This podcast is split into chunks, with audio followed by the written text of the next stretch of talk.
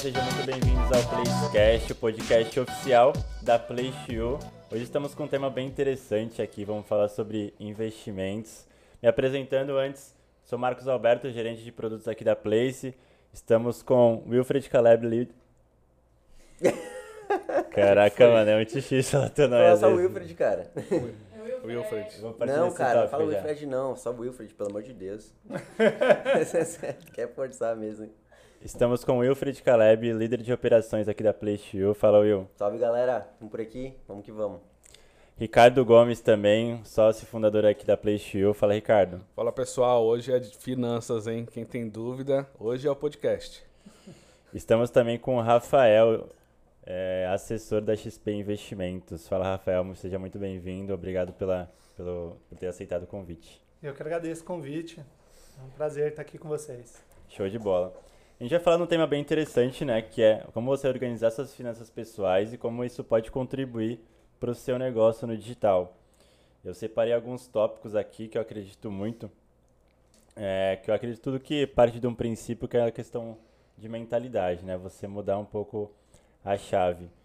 Eu peguei uma frase aqui do livro O Segredo da Mente Milionária. Eu quero partir desse ponto e jogar na roda para ver o que vocês acham, né? Ou você controla o seu dinheiro ou ele controlará você. E eu ouvi um pouco, um, esses dias algum um mentor falar o seguinte, é, cara, o dinheiro é um ótimo servo, mas um péssimo mestre. Né? Então, quando você vive, trabalha pelo dinheiro, faz tudo pelo dinheiro, cara, você acaba virando escravo e acaba não conseguindo se controlar, não consegue viver bem, não consegue ter uma mente mais tranquila. E a partir do momento que eu li esse livro, começou a mudar algumas chaves, algumas crenças limitantes que eu tinha na minha cabeça. Que vinha muito, acho que, da, da educação da família que não era intencional, mas querendo ou não, tem aquela, né? Pô, não toca no dinheiro, dinheiro é sujo. É, tu acha que dinheiro dá em árvore? Tipo, essas pequenas frases que você fala, caramba, isso acaba te limitando a você ter é, prosperidade financeira, eu acredito. O que, que você acha, Rafael, disso daí? Acho que existe um princípio, uma chave ali que tem que mudar ou é só guardar dinheiro e tá tudo certo? Olha, acho que você falou pouca coisa aí que dá pra gente falar muita coisa, né? Aham. É, sem dúvida, é, você tem toda a razão, né, sobre as coisas que você disse, né, sobre a frase aí da Segredos da Mente Milionária e sem dúvida sobre dinheiro e assim como tudo, né, na nossa vida, né? A gente tem, a gente é permeado aí por, por várias crenças, várias crenças limitantes, né? A cultura molda muita gente, né? E sobre dinheiro não é diferente, realmente é, é algo que influencia muito o dia a dia das pessoas, né? Então, por exemplo, uma coisa simples. É, Eu acho até engraçado, né? Como as pessoas falam de boca cheia que, pô, não tem dinheiro, tô endividado, tô quebrado. Só fala, parece com orgulho disso. E as palavras têm poder, né? Não, Se e- você não falar que não tem sempre, nunca vai ter. Não, e, e quem tem dinheiro fica na dele, quieto, prefere não falar, tem medo. Exato, cara. Não fala pra não emprestar, pô.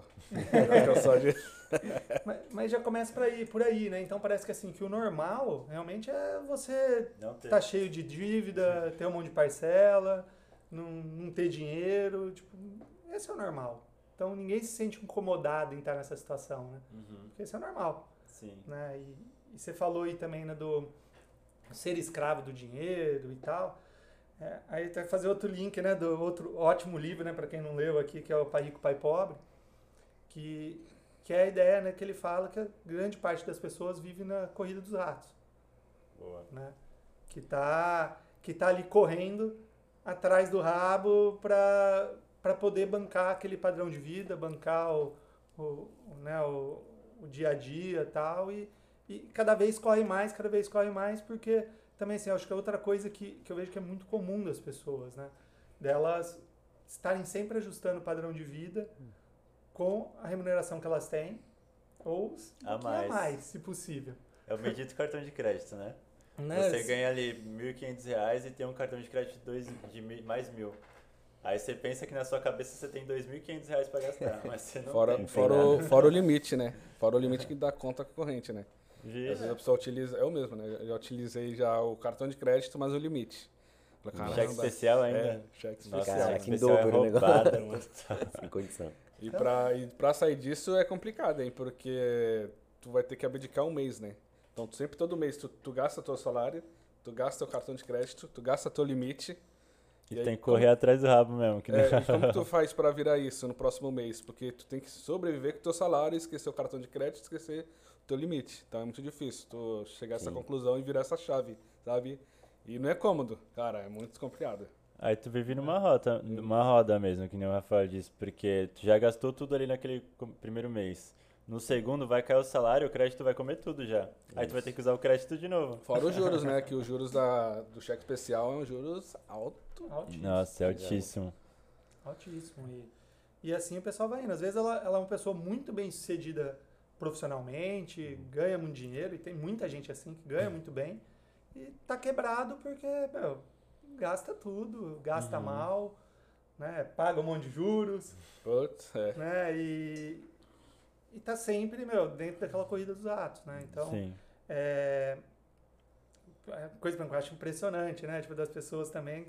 É aquela coisa de, pô, acabou de pagar uma parcela, né? Terminou de pagar o- al- alguma coisa que ela comprou e tal. Já entra em outra ela já dívida. começa a ficar, assim, desesperada, pensando, pô, o que, que eu compro agora? O que, que eu vou fazer com esse dinheiro que vai sobrar? Sabe? né? Sobrou o crédito, já quer Não gastar. tem gastar. nada guardado. E, e, de novo, né? Isso é muito por causa da cultura mesmo. As pessoas cresceram sendo dessa forma, cresceram, né? E, e assim, os pais delas provavelmente eram assim, Sim. né? Ela também é assim, os amigos são assim, então é normal, né? Aquela, quantas vezes eu já ouvi, ah, compra a parcela aí, depois a gente vê o que faz. Tipo, 12, 24 Sim. vezes. depois dá um jeito, né? Virou um hábito, né? Gastar É. no cartão de crédito, na verdade. E o pior, sabe, é que assim, tem.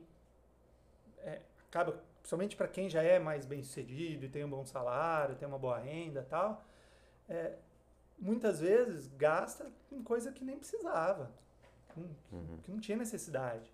É. Né? Mas como tá, tá sobrando aquele dinheiro ali, eu preciso gastar de alguma forma. Então, ah, É que o, o brasileiro coisa. gosta muito de uma promoção. Cara, tá pro- promoção, mano, vou comprar. Cara, nem tá precisando, só porque tá mais Nem tá barato. precisando. Tá mais barato, né? Entre aspas também. E ele também, eu vejo isso, eu já caí nisso já. É Todo aquela, mundo. né? Muitas pessoas gastam dinheiro que não tem pra comprar coisas para comprar coisas que não precisam pra impressionar pessoas que nem gostam. Verdade. É muito louco isso, é velho. isso mesmo. E um cara que ganha 10 mil e gasta 11, ele é mais pobre do que, do que um cara que ganha mil e gasta 900. Exato. O cara que ganha mil e gasta 900 sobra 100 reais no, no fim do mês, o cara é mais rico do que o cara que ganha mais. Exatamente. Então não necessariamente quanto tu ganha, vai, é tipo um... um- Não importa o quanto você ganha, quanto você gasta. Isso, isso. Quanto tu guarda também, né? Aham. Então o cara tá guardando 100 reais por mês, o outro que ganha 10 mil não tá guardando nada. Nada, entendeu? exatamente. Então, cara, Acaba no acontecendo fim muito. das contas, o outro cara lá, tipo, tem muito mais cabeça e tem, tipo, sabe que tem que guardar todo mês, sabe? Uhum. Como é que foi na, na. Quero entender um pouquinho da tua história, Rafael. Você já teve um ensinamento assim desde berço que tipo, você tinha que ter um controle financeiro, se educar financeiramente, já veio de casa? Ou você buscou a informação? Como é que foi a chave ali que virou, caso não tenha acontecido isso? Como é que foi um pouco da sua história em relação ao dinheiro, a sua relação com o dinheiro? Assim, né? Eu. É engraçado, um pouco. É, é algo que talvez veio de mim mesmo, não sei explicar. Que desde que eu me conheço por gente, eu tenho dinheiro guardado. Eu sempre fui meio. é, Conservador. eu descobri que muita gente aqui não conhece esse termo, mas eu era murru- muito murruga. Que é isso? É mão de vaca? Pão duro, mão de vaca, né? Lá a gente falava murruga. Sou de Marília, né? interior. Aham. E enfim, é algo que que assim, eu, engraçado, sempre tive. Até tem uma história, né, que, que eu lembro da minha avó, né, que contou pra mim e tal. Quando eu era pequena ainda, chegava na casa dela, tinha um potão de bala lá, eu pegava um monte de bala e não sei o quê. Até que um dia ela virou pra mim e falou: "Ó, esse pote aqui é seu. Esse é seu". Eu te ensinou a que- guardar. Não, aí eu meio que parei de chupar bala. Eu comecei a guardar o papo. Caramba, velho. assim, então tem um pouco que, que sempre foi de mim, né?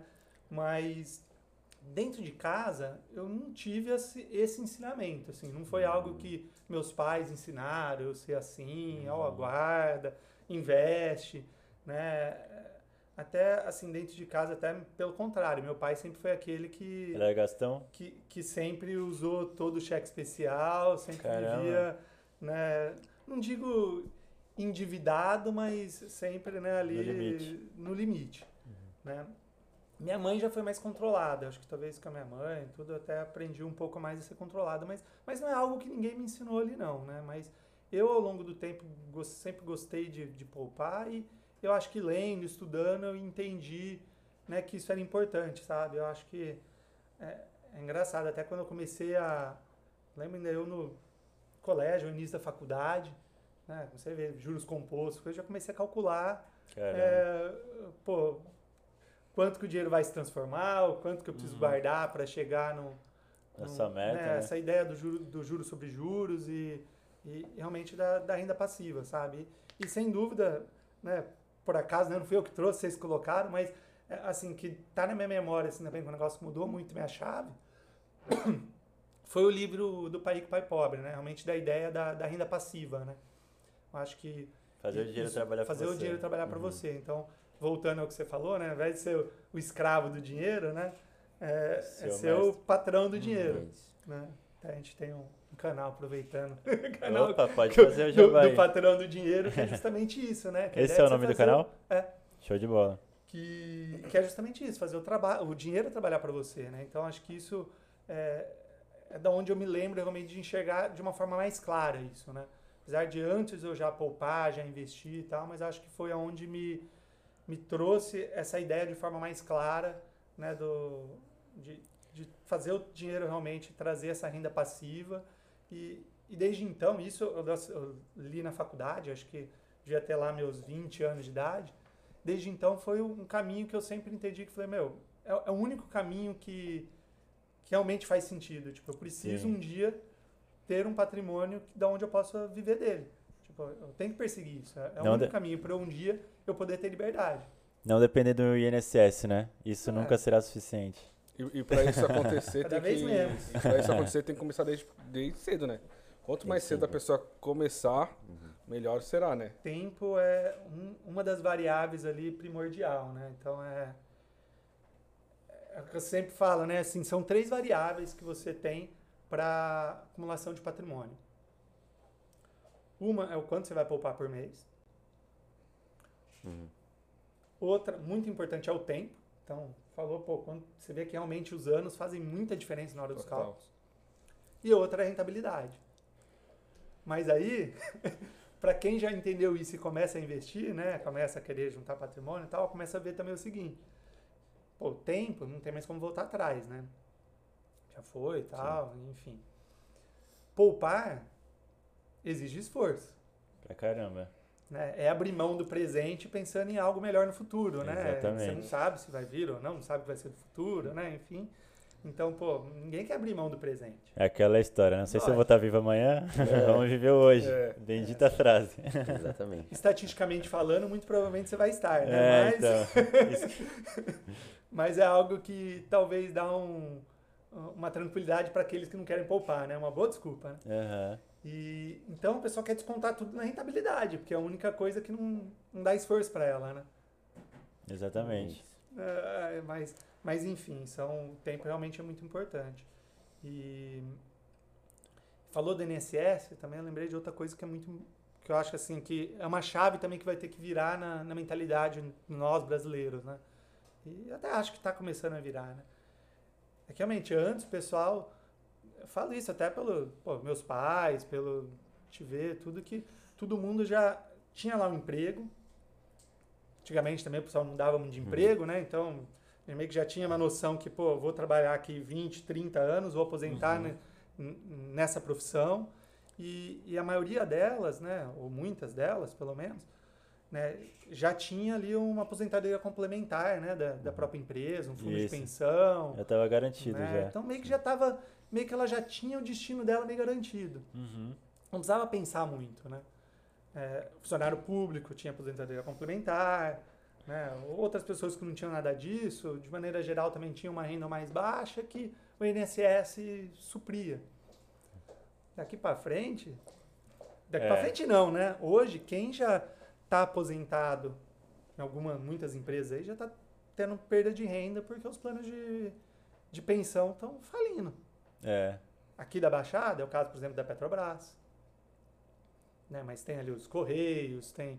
meu, tem diversos. Essa pirâmide uma hora quebra, né? É, E a história é exatamente a mesma do INSS. Uhum. Né? É que mudou o perfil etário da. Né? A pirâmide etária lá da, da população. É uma verdadeira pirâmide essa questão financeira. Porque a gente trabalha para pagar os aposentados, entendeu? Uma hora vai ter pouco, vai ter muito aposentado Pouca para gente pouca gente trabalhando. É. Então não vai fechar a Vou fechar a conta. conta. é. Quando criou-se esses planos, era uma lógica que fazia sentido e conta fechava. Agora mudou. né? Então, pô, e até o funcionário público hoje também já não tem mais aposentadoria complementar. Uhum. Então, se a pessoa não começar a pensar no seu próprio futuro, tá ferrada. Porque Sim, chegar lá na frente, ela não vai ter. não será o suficiente Não mesmo. será o suficiente. e INSS, muito provavelmente, né? Hoje já não é grandes coisa, né? Mas muito provavelmente lá na frente vai ser assisten- assistencialista só, para cobrir o, o básico para as pessoas não passar fome. Uhum. Eu acho que no futuro, não sei não, esse negócio de aposentadoria, né? Você vai. Se até lá, eu não, tipo, eu não vejo muito. Eu, não, assim, eu, não, eu nem penso nisso, cara, em é, aposentadoria. Eu também não. Nem, Porque nem me cada hora, isso. cada hora que passa, os caras estão jogando lá pra frente, é 80 anos, você se aposenta, 90, 100, caraca. Já é pra não ter mesmo no futuro, né? Aham. Ah, mas, mas assim, né? É algo que um dia, ok, vai receber, você vai ter lá o. Mas é, mas é aquilo, algo pensando do governo, é algo para você não passar fome. Né? O Assistencialista. basicão mesmo. É o básico. Né? Agora, jogando cada vez mais para frente, é algo também um pouco para corrigir essa, esse rombo que está na Previdência. E queira ou não, convenhamos, né? Eu acho que o pessoal da nossa geração vai ter muita gente que vai passar dos 100 anos. É. Eu acredito É, a nisso. expectativa de vida tá aumentando Está bastante. aumentando bastante. Então hoje você começa lá a trabalhar com 20, 25 anos, que seja, sei lá, trabalha 30 anos, você vai aposentar com 55, 60 anos, seja. Pô, você vai trabalhar 30, 35 anos, vai viver 40 anos aposentado, vivendo nas custas, nas custas É. né, dos outros. Né? Como, hum, não dá, né? Uhum. então realmente tem que ir jogando lá para frente. A não ser que você planeje a sua própria aposentadoria. né? Exatamente. Exatamente. Essa Aí questão, você pode esco- es- escolher, óbvio, né? Dentro da sua capacidade, escolher quando você quer aposentar. Exatamente. essa questão é de investimento diferente. tá aparecendo cada vez mais, né? O conteúdo em questão de investimentos tá cada vez surgindo mais. Eu entro na internet, cara, qualquer coisa, rede social, que seja YouTube, sempre a galera tá falando de investimento. E nunca foi um assunto que não era todo mundo que tinha acesso a isso, né? É um negócio muito novo, pelo menos pra mim também. E, por exemplo, aquele cara que gosta de gastar dinheiro. Tem gente que gosta de gastar dinheiro, né? E aí o cara gasta mais do que ele tem, ele usa cartão de crédito, o cara entra em dívida. Como que esse cara começa a criar esse hábito de entender como que guarda dinheiro e entra pra essa questão um pouco por onde até eu começo a investir? Porque é difícil, o cara gosta de gastar dinheiro, então eles têm que sempre estar ali, cartão de crédito todo mês. Cai o dinheiro, já, já sai da conta e cartão de crédito de novo. Mas como que ele cria esse hábito de, poxa, preciso guardar dinheiro? Por onde eu começo, por exemplo, pra mudar essa mentalidade, sabe? Uhum. Eu acho que é a parte mais difícil. Sim, eu acho que realmente é um processo, né? Acho que não, não adianta. é, Tem a ver com o imediatismo também, né? E, e eu acho que assim, também tem muita coisa, né? Que acho que tem muita similaridade com outras coisas, né? Como, por exemplo, sei lá, regime. Né? A pessoa também, pô, precisa emagrecer e tal. O primeiro processo é o quê? A conscientização. De que, meu, o caminho que eu tô indo não, não vai dar certo. Se eu Exato. continuar é, comendo do jeito que eu tô Uhum. comendo, gordo do jeito que eu tô, eu daqui a pouco vou ter um infarto vou morrer com 40 anos. Isso. Pô, eu preciso mudar, porque senão Uhum. não vai dar certo. O primeiro passo é a conscientização. Então, acho que realmente a pessoa entender que aquilo é importante para ela, Sim. né? Que é algo que, pô, eu, eu preciso me esforçar um, quanto a isso, Uhum. né? Não, óbvio, de novo, né? A mesma coisa para quem hoje é, é obeso. Tipo, provavelmente Exato. comer para ele é algo super prazeroso. Uhum. Então, ele ter que cortar alguma coisa ali é, é ruim.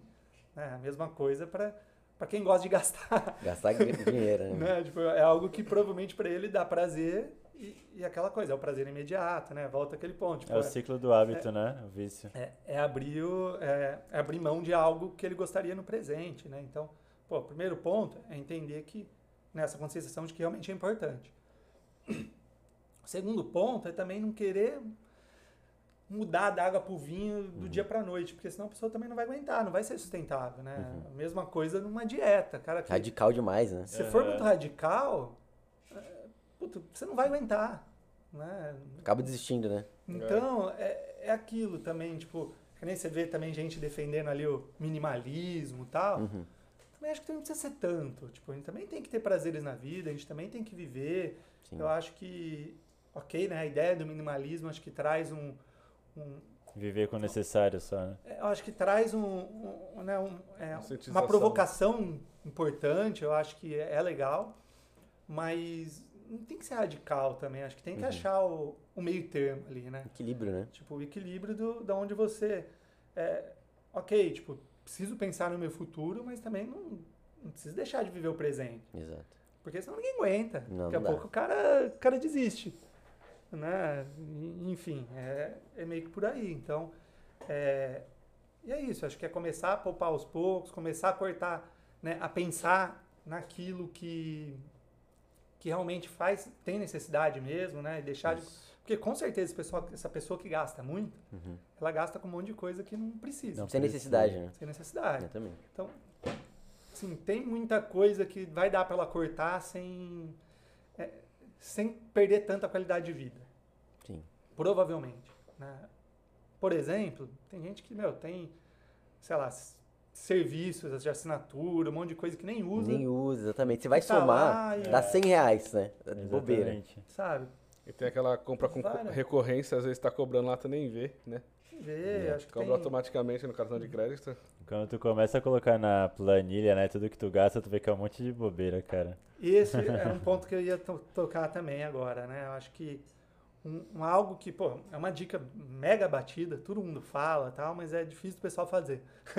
que é realmente, acho que o primeiro passo é começar a anotar tudo o que gasta. Todas as Começar a saídas. levantar tudo, todas as despesas. Uhum. né? É, é algo que eu, eu também demorei para fazer isso. Só que eu talvez estivesse até numa, numa outra ponta, né? Eu acho que para quem gasta, pra, gasta muito, realmente é importante para ele ver, pô, para onde está indo meu dinheiro, né? Onde que dá para eu cortar? No meu caso, eu sempre fui muito econômico, então eu falo, pô, eu já penso mil vezes antes de gastar, então, tipo, eu não Caralho. gastando à toa. Aham. Mas ainda assim, tipo, é muito, muito bom, é muito legal você ver para onde está indo. Por mais que eu não tenha nada para cortar. Mas é aquela nem questão do, mas- do foco também, né? No livro fala isso, Segredamente Milionário. Tudo que você foca se expande.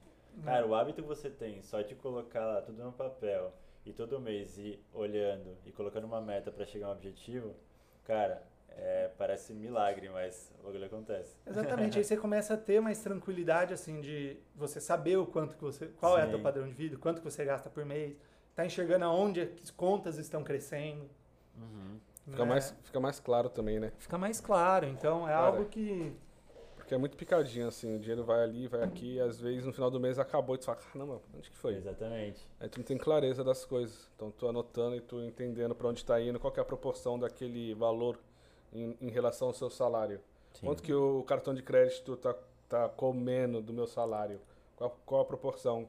Quanto que eu tô guardando? Qual a proporção que eu guardo em relação ao meu salário também? Então entender isso tudo já ajuda, né? Te dá Sem muito mais dúvida. clareza. É, com certeza, dá... é, quando você põe tudo, na, tudo na, na planilha, no papel, enfim, você realmente tem uma imagem mais clara do, do pra onde você tá E indo. tem uma regra assim, vai, eu, eu ganho X salário, quanto que eu tenho guardado aquele salário todo mês, assim? Tem alguma regra que a pessoa que está começando agora, ela quer entender, pô, mas beleza, eu ganho X salário, quanto que eu guardo do meu salário? Quantos por cento? Que é o indicado, assim, a pessoa que quer começar, para não ser tão radical também, senão pessoa vai desandar. Eu acho que o primeiro, né, pra quem tá começando, o primeiro ponto é começar, né? Não importa com quanto, né? Acho que só de começar a criar essa disciplina, tudo é, é importante demais. Né? Agora, o quanto de salário guardar é algo que depende muito, né? Da, é, tipo, do, do planejamento, né? Pô, quantos anos ela tem? Uhum. Se ela ainda é jovem, ela pode guardar um percentual pequeno. Mas se ela já tem 40 anos e pretende aposentar aos 60, ela já vai ter que guardar um percentual muito maior. É o tempo, né? O tempo tempo. influencia em tudo. Para quem tem um salário menor, talvez, tipo, sei lá, 10% é o que ela vai conseguir, não tem como ser mais que isso. né? Agora, para quem ganha um salário maior, de repente ela consegue guardar 50% Aham. Uhum. e ter uma boa qualidade de vida. né? Exatamente. E, então, assim, eu acho que é muito pessoal, né? Mas tem lá, gente que fala em 10, 20%, né? Mas é, é assim, acho que para quem está começando hoje, né? Ainda é jovem, tá lá com seus 20 e poucos anos, começando a trabalhar agora, primeiro salário e tal. Quero guardar algo entre 10 a 20%, eu acho que já vai ser ok. Só ela ter essa consci- conscientização Né? de ela Não. tem que guardar. Dependendo do, do valor que ela tem que guardar, já é, cara, é... E para essa pessoa, também acho que tem algo que, é, que ela tem uma vantagem muito grande também, né? Para quem está começando agora, começando a ter renda, que ela ainda pode controlar o, os avanços de padrão de vida dela. Exato, do Uhum. zero, né? Porque é aquilo, se ela já começa com essa mentalidade, pô, beleza, eu tô, tenho um salário lá de 3 mil. Meu, eu vou ter que viver com 2.500. É isso que eu vou viver. Tipo, mas, mas pra ela não ganhava nada antes, né? Vamos dizer assim, tipo, pô, ela, É, ela tá começando, ela de qualquer forma ela tá evoluindo em termos de padrão de vida e tal. Então, uma, uma dica que eu acho que é muito legal é isso, né? As pessoas buscarem evoluir, né, com o padrão de vida, Uhum. sempre estando um pouco abaixo do que elas poderiam. exatamente. Porque depois que elas vão, elas não querem voltar mais. Depois que conhece É o bom. difícil, né, voltar? Depois que você é. acostuma com coisa boa, você É não quer difícil. voltar atrás. É muito mais fácil você adiar esse novo passo em qualidade de vida do que depois voltar atrás. Mas, mas acontece muito do rendimento da pessoa subir, mas os gastos subir conforme o rendimento sobe, né? É, É. acaba não adiantando nada. Fica no zero a zero, né? Eu não É. consigo entender. Tem ah, várias pessoas que eu conheço que começam ganhando mil reais. Aí beleza, tem um padrão de vida. Do nada começa a ganhar dois mil. Sobe e começa a gastar mais. E fala, não tá sobrando dinheiro. Fala, mano, aumentou seu salário. Como não tá sobrando dinheiro? Ah, tô gastando. Pô, não sei pra onde tá indo. Fala, cara, o que, que mudou, né? Tipo, você ganhou o dobro e tá gastando o dobro, então. Então, por que, que você fazia antes? Por que- Ah, Ele como é fala- que você vivia antes? É, como é que você vivia antes, tá ligado? Então, E eu acho que é muita questão do. Eu acho que o mais importante não é a quantidade, né? Tá escrito aqui até aqui no livro. O hábito de administrar as finanças é mais importante do que a quantidade de dinheiro que você tem. Uhum. Então é mais importante o hábito do que o quanto ela pode guardar, o quanto ela pode gastar. Né? No livro dá até uma, um exemplo nome de uma pessoa que, uma menina, né, que ela não, não tinha, não sobrava muito dinheiro para ela. Ela começou a guardar um dólar. E ela se comprometeu a todo mês dobrar esse dinheiro. Aí no segundo mês, 2 dólares, no terceiro, 4 dólares. E foi aumentando. Cara, teve uma época, ela- só dela ter esse hábito, uma época caiu no colo dela 10 mil reais. Ela guardou porque ela não, não tinha mais necessidade, porque ela já tinha acostumado a viver com um padrão baixo. Entendeu? E Uhum. esse hábito causou essa mentalidade de ela de guardar e, consequentemente, ela foi atraindo né, oportunidades e tudo mais e aumentando o patrimônio dela. Eu acho que isso é muito mais importante, porque eu, quando eu comecei, foi assim também. Tipo, não, não comecei ganhando muito, mas eu sempre tentei viver algum custo de vida abaixo, entendeu? E, cara, sempre. se- Cara, se eu tenho 10 reais no mês, é 10 reais que eu vou colocar lá. 20 e tudo mais. Hoje em dia, eu acho que a questão que mudou também minha mentalidade. Por que, que as pessoas veem que não sobra, né? Porque elas se deixam pra pagar por último. Elas Uhum. pagam primeiro a dívida, tudo que ela tem que gastar e fala, se sobrar, eu guardo alguma coisa. Do contrário. Amigo, não vai sobrar. Acredite se quiser, não vai sobrar. Cara, quando cai o salário, a primeira coisa que eu faço, primeira coisa que eu faço, né? Eu me pago primeiro. Eu tenho que guardar tanto e o resto eu me viro, eu me coço, entendeu? Isso. E aí o que sobrar eu gasto comigo, com outras coisas. Mas acho que essa conscientização é importante, né? Porque você é a pessoa mais importante ali. Você, o seu eu do futuro, né, que eu falo, eu pago pro Marcos do futuro primeiro pra depois pagar minhas contas do presente. E se o cara tiver essa consciência, acho que fica muito mais fácil pra administrar, né? Uhum. Guardar a sua parte primeiro pra depois gastar com o que sobra. Não, sem dúvida. Essa é uma, uma outra dica muito batida, mas que é muito real, né? Realmente é, é isso. Você não pode guardar o que sobrar, né? Você tem que entender que, pô, eu tenho meu projeto, eu, e, e talvez seja também importante as pessoas fazerem essas contas, né? Porque também tem muita gente que às vezes até tá guardando e tal, mas não sabe nem para onde tá indo. Né? Mas é, realmente fazer as contas. "Meu, eu preciso guardar tanto por mês para eu conseguir me aposentar ou ter minha independência financeira é, daqui 20 anos com uma renda de tanto. Então, a pessoa realmente entender que, pô, eu preciso disso aqui para cumprir meu projeto. Se eu, não, se eu não guardar isso, lá na frente eu não vou ter o que eu quero. É isso Exatamente. Né? E é de, Então, ter uma, é- de- ter clareza do seu objetivo também, né? Se o cara não sabe pra onde ele quer chegar lá, então vai continuar a mesma coisa, entendeu? E a, e a gente tá falando muito de guardar, guardar, guardar. Mas eu guardar onde? Na poupança? Onde? Sei Cara, que... é um caso crítico também, É. sabe por quê? Porque, querendo ou não, eu, um pouco da, da minha história assim, minha mãe sempre foi muito conservadora. Ela Uhum. nunca foi de gastar dinheiro, mas ela não sabia como investir, né? E deixava tudo na poupança. Ela guardava. Eu acho né? que assim. Ela era conservadora demais, É. né? Mas pra gastar o di- dinheiro, velho, era difícil. Mas, consequentemente, ela foi muito conservadora. E eu, o avesso na... Pensando o avesso disso, eu falava, dinheiro pra mim não durava nada, cara. Eu não gostava de ser mão fechada, eu era muito mão aberta. E aí depois que eu fui me conscientizando. Mas, consequentemente, ela ficou, eu via ela o tempo todo, anos e anos trabalhando, guardando uma grana que Uhum. depois acabou. Entendeu? E eu falei, caramba, tem alguma coisa errada, então guardar dinheiro não dá certo. Eu pensava isso, entendeu? Eu tenho que gastar esse negócio. Mas aí depois que eu fui estudar e entender como é que funciona, não é só importante guardar, né? Você saber como usar ele. Uhum. O primo, ele fala, separei algumas coisas que eu me baseio no conceito dele. Ele fala que eles têm três pilares, né? Gastar bem, ganhar mais e investir melhor. Você tem que entender essas três coisas para você conseguir criar um objetivo, um patrimônio e tudo mais. Gastar bem é gastar direito, né? Não é gastar pra caramba, não. É ter o controle. Ganhar mais, né? Se você não tá contente com aquilo que você ganha, busca ganhar mais. Faz uma renda extra e tudo mais. E investir melhor, porque aquele dinheiro, eu acho que na poupança, aí você pode falar melhor. Acho que não, tá muito- não vai render muita coisa. Não, sem dúvida. Mas, an- é, desculpa, antes de começar a falar de investimento, eu, me permita, eu vou é, falar mais um ponto ali ainda da educação financeira que eu acho que é importante, né? Porque é, aí volto ao, ao que eu falei lá atrás, né? Que eu acho que uma das grandes dificuldades do pessoal de guardar é porque elas olham é, muito, né? Tipo aquela coisa, pô, vou abrir mão de algo no presente para algo que está muito lá no futuro, que é a aposentadoria. Mas, então é um negócio que não, não estimula, né? Porque está muito lá na frente, está muito distante e tal. Mas, na verdade, né, você começa a colher frutos muito antes.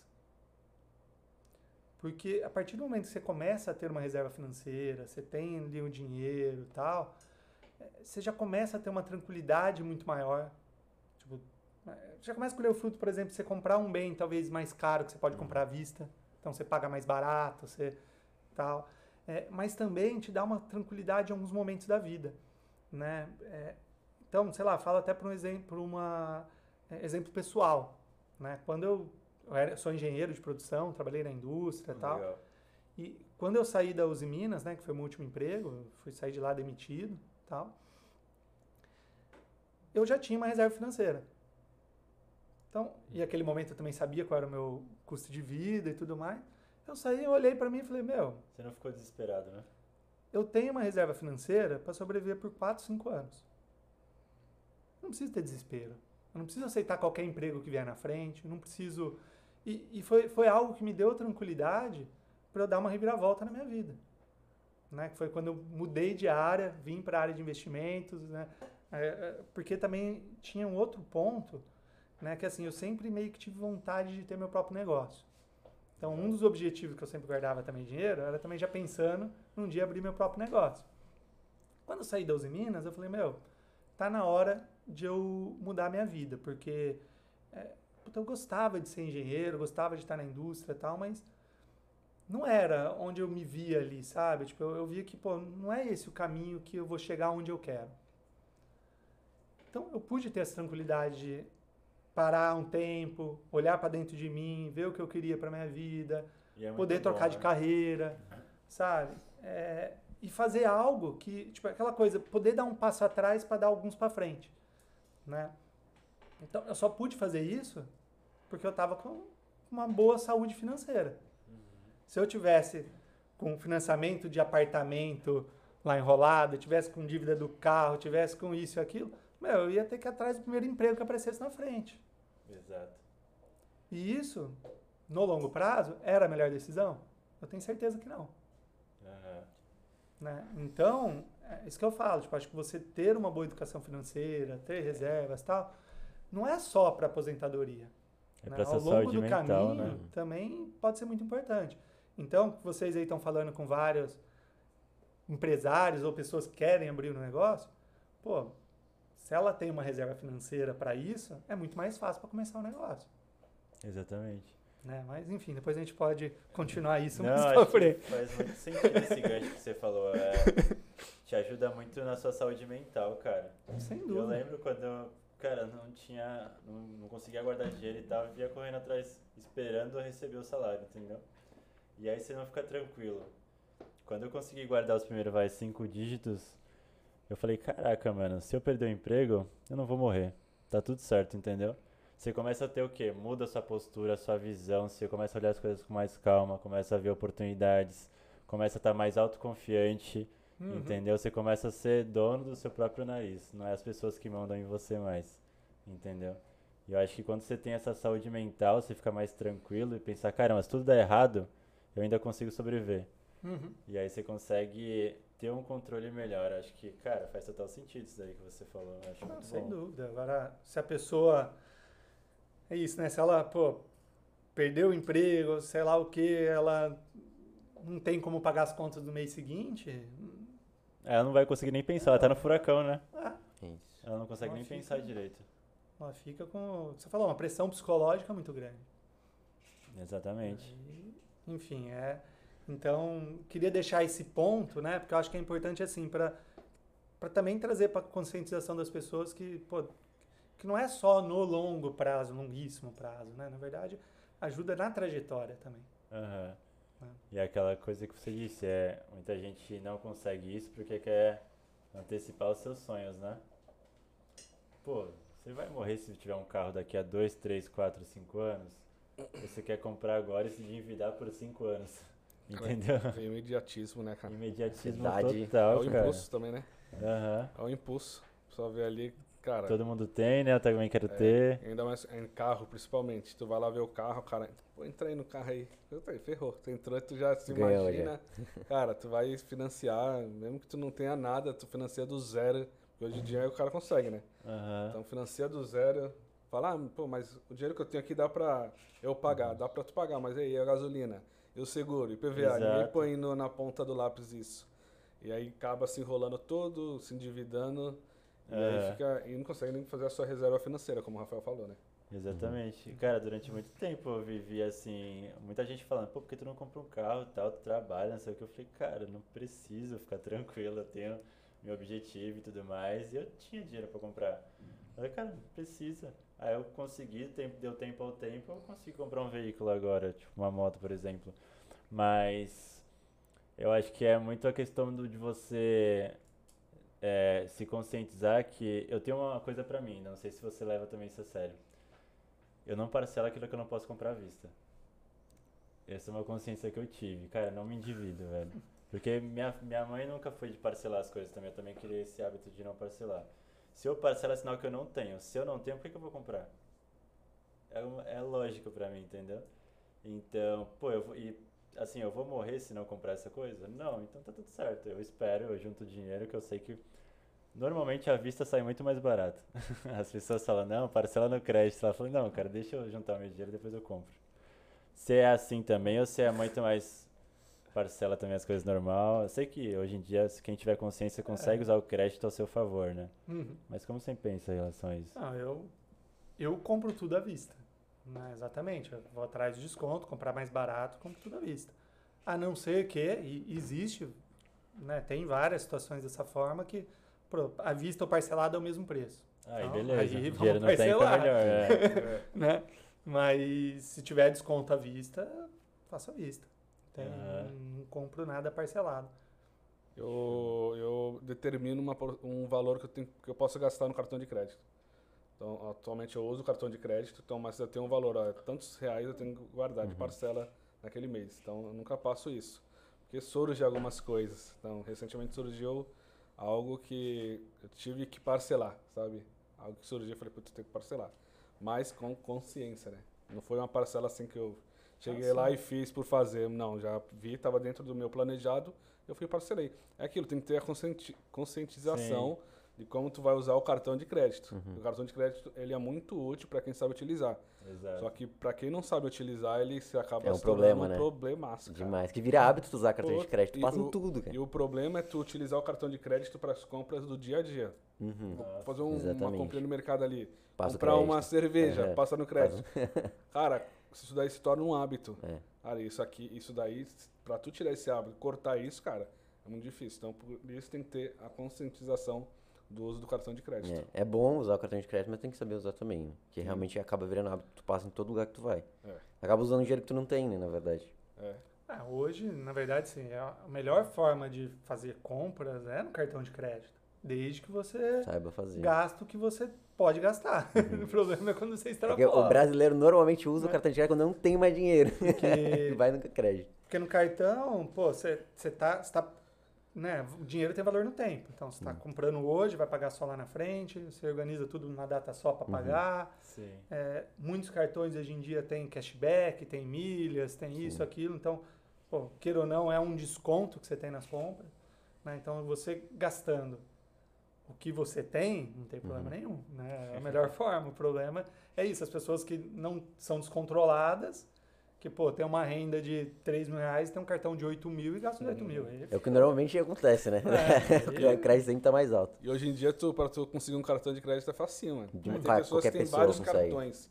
Mano, gasta em todos. E pra controlar isso, cara? Mano, Paga um cartão consigo. com outro, né? Um cara, É, exatamente. Eu uso um cartão de crédito porque pra eu ter controle total, porque senão, um, dois, ficar picadinho, eu já me perco todo. Exatamente.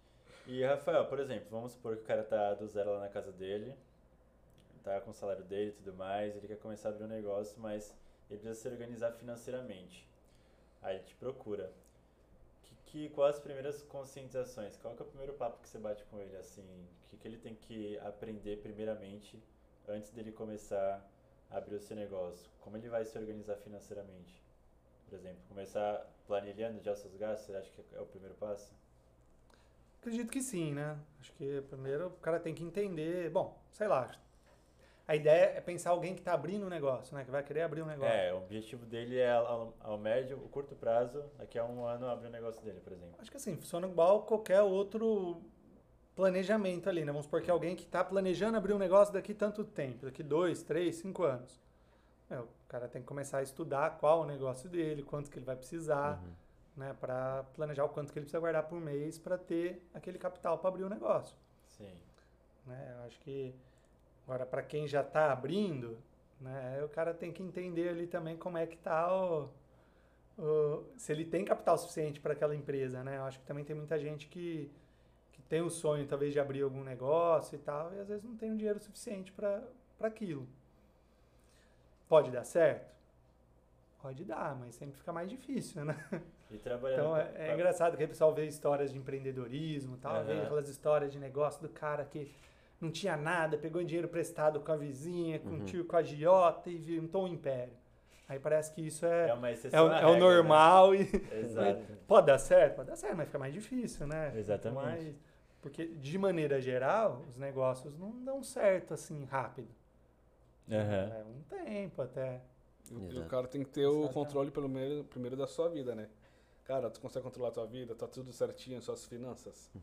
Porque o, o- a mudança vem de dentro pra fora, né? Se ele mesmo não consegue se doutrinar, não consegue se organizar, cara, a empresa dele vai ser o reflexo dele. É isso. Vai ser tudo, Sem cara, começar ruim, cara, e não vai dar muito certo. Eu concordo 100% com isso. Tem muito da. do- ah, o pessoal que assim não se organiza no pessoal acaba abrindo empresa. E eu já vi muito empresário, cara, que às vezes passa o cartão de da empresa pra ga- gasto pessoal dele. Né? Pega um pouquinho, pegou já o Prolabore, pá, mas eu vou pegar mais um pouquinho pra pagar minhas contas. Então, ele não tem controle da vida pessoal dele e acaba né, jogando isso pra empresa também. E acaba ficando descontrolado no geral.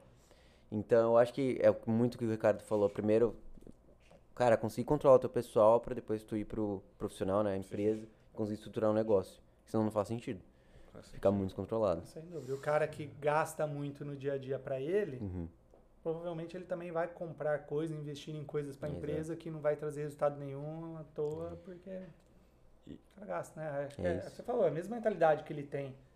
É. A- mentalidade dele é uma só, na verdade, né? Não vai É uma só, é. Exato. Então, se ele é descontrolado financeiramente na, na casa dele, ele vai ser na empresa e...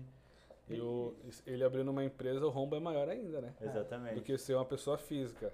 A empresa, o rombo é muito maior, então o prejuízo também pode ser muito maior. Agora, por exemplo, vamos supor que o cara tá na SLT e ele pensa em largar o trabalho, trabalho dele, abrir o seu negócio. A gente sabe que através do online dá pra fazer em paralelo, né, pra começar. Sim. Isso que é o bom, né? ah, no seu tempo livre você come, consegue começar ali um negócio. Hoje em dia tem várias opções. Mas vamos supor que todo mundo tem essa, esse pensamento, nossa, quero parar de trabalhar para os outros, quero trabalhar para mim. Aí depois descobre que trabalhar para você é muito mais trabalho. Mas, por exemplo, eu aprendi assim, né? Eu vejo muita gente falando isso, né? Controle seus riscos, ou seja, crie sua reserva de emergência primeiro, porque se tudo der errado, você tem ali um colchão, né? E como que o cara porque a gente teve a pandemia. Antigamente falavam seis meses né, de reserva. Hoje em dia, depois da pandemia, falam, não, você tem que ter um ano guardado.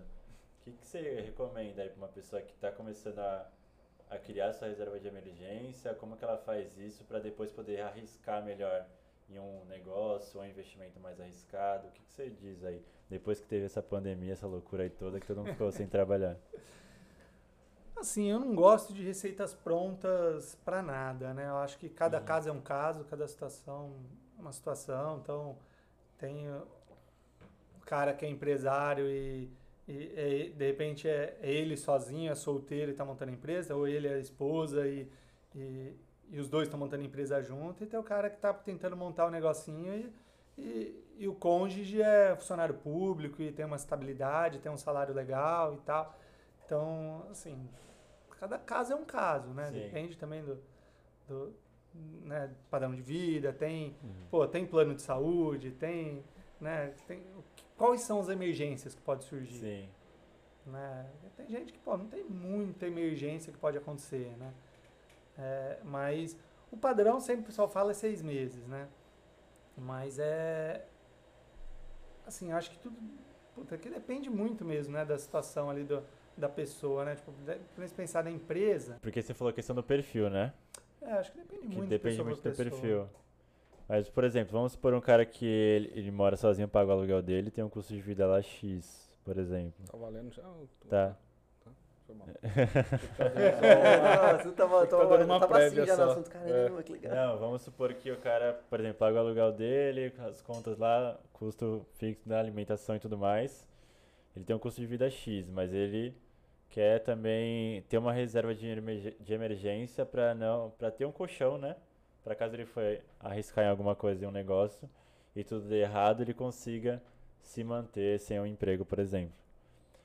É, existe alguma fórmula, por exemplo, algumas pessoas falam, né, que você tem que ter ver quanto que é o seu padrão de vida, né? Quanto que ele custa mensal e multiplicar por seis, seis meses, né? Para você ver quanto que você se tudo der errado, você tem seis meses ali de sem sacrificar o seu padrão de vida. É isso mesmo? Ou você acha que é mais? Então, na verdade, até né, esse, esse padrão que o pessoal fala de seis meses e tal, está até mais ligado para quem é funcionário, né? De emprego, Sim. tudo. Ah, pô, foi demitido, é mais ou menos o tempo que a pessoa leva para se recolocar. Né? Então, isso realmente é, é dado ali como, como um padrão. Uhum. Né? Eu acho que é ok, sim. Acho que depende também, né? Pô, quão capacitada a pessoa é, qual que é o segmento dela, né? Tem profissões que é mais fácil de recolocar, tem profissões que demora mais, mas para deixar um número pronto, eu acho que talvez seis meses está, né? na média, eu acho que está ok. Lógico que a é, pessoa vai agora... dar uma otimizada também, né? Tirar alguns luxos ali, ela consegue diminuir sim. o padrão dela e... Ah, sim. Lógico, é, é, é só pro cara não ficar se afogando, entendeu? Não, é, não bateu desespero. Agora, pro cara que é empresário, né? Se ele tá, principalmente se ele está começando a empresa, né? Ele tem que ter, tem que ter ele um, tem que ter noção uma reserva que, talvez, maior. muito maior, porque ele tem que ter noção que aí, bom, também depende do negócio, né? Mas possivelmente o negócio não vai dar lucro nos primeiros meses. Exatamente. Então ele tem que ter uma reserva tanto para investir no, no próprio negócio, na empresa, quanto para ele também sobreviver, né? Então, ele tem que fazer essas contas separadas, né? Tipo, pô, quanto tempo você espera que o negócio em si comece a dar lucro? Né? Quanto tempo você vai ponto ter que né? investir? Né? né?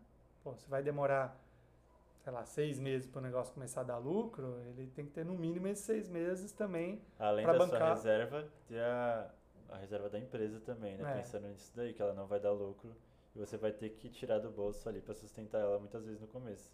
E, e falando da empresa, né, eu acho que também é importante o cara sempre ter um, né, óbvio, dentro do possível aí também, né, tudo é uma questão de, de, de, risco que o cara quer correr, né, mas se ele puder, pô, dentro do projeto dele, ah, não, em seis meses vai começar a dar lucro.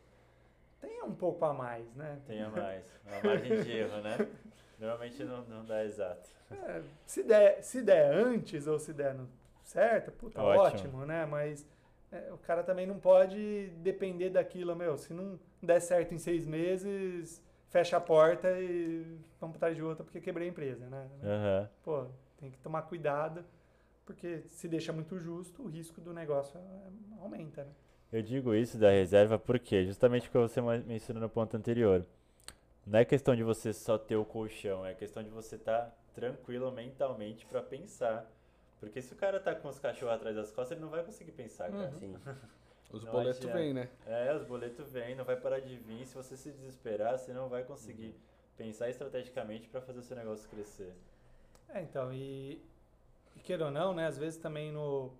é, aquela vontade da pessoa de empreender, de querer montar o negócio e querer também resolver logo a vida, né? Resolver a vida, quero dizer assim também de, pô, tô fazendo alguma coisa, né? Tô, Sim. né, tô, tô ali na, é, tendo uma atividade e tal. Às vezes a pessoa precipita também, né, na hora de, de abrir o negócio e, e montar a empresa. E, e às vezes é isso, ela não tem uma reserva financeira suficiente para esperar o negócio acontecer, né? Aham. Então, às vezes, pô, ela tá certo, o negócio é bom, né? Tá no caminho certo, mas ela não teve fôlego para chegar até, o, até esperar o negócio acontecer, né? Aham. Aí, de repente, ela tem que começar a ir atrás de outras coisas. Ah, vai ter que começar a tomar empréstimo, vai ter que tomar atrás de sócio, atrás de algumas coisas que... Beleza, pode fazer com que dê certo, mas no caso do empréstimo, se der certo, legal, valeu a pena, mas pode aumentar ainda o, Se não der, o rombo dela, né? E, enfim, Então, até pra, pra ficar claro, pessoal, por exemplo, você vai ter seis meses de reserva, você tem que guardar. Abriu a empresa, você tem que ter mais seis meses, porque a empresa não vai gerar lucro. Como tu vai tirar teu prolabore? Seis Hum. meses do custo da É, empresa. Exatamente. Então, a gente pode dizer que seriam 12 meses ou até pra mais. Pra mais. Pra ser um negócio seguro, pra você ficar ali tranquilo, pensar no negócio, conseguir, Uhum. né? Isso. Estruturar. Então seria basicamente isso. Acho que é Uns isso. 12 meses pra mais aí de reserva seria o ideal. é, aí, óbvio, né? Dei um exemplo hipotético Sim, de uma certeza, empresa onde você espera ter o break-even em seis meses, Isso. né? Mas é, seria lindo se tivesse também. é que o bom hoje, acho que o Ricardo também o Will pode complementar, é que a gente trabalha com marketplace, né? Trabalhamos com É. é E o custo é muito baixo, cara. Diferente do negócio físico, você não Hum. tem aluguel para pagar do ponto físico, você não tem que muitas vezes não precisa começar pagando um funcionário, você mesmo consegue. Por exemplo, eu comecei a trabalhar nesse modelo de negócio em uma empresa que o cara começou com um produto, vendeu, ele comprou dois, vendeu os dois, ele comprou quatro e assim sucessivamente foi criando o seu negócio, entendeu? O que, que vocês recomendariam, a galera aí que é expert em marketplace, Ricardo, Will, que já estão bastante tempo no mercado, o cara quer começar, ele já começa a investir numa bolada assim, ou é aos poucos? O que, que vocês acham? Eu vou, vou contar até um pouquinho da minha experiência. Foi muito aos poucos comigo.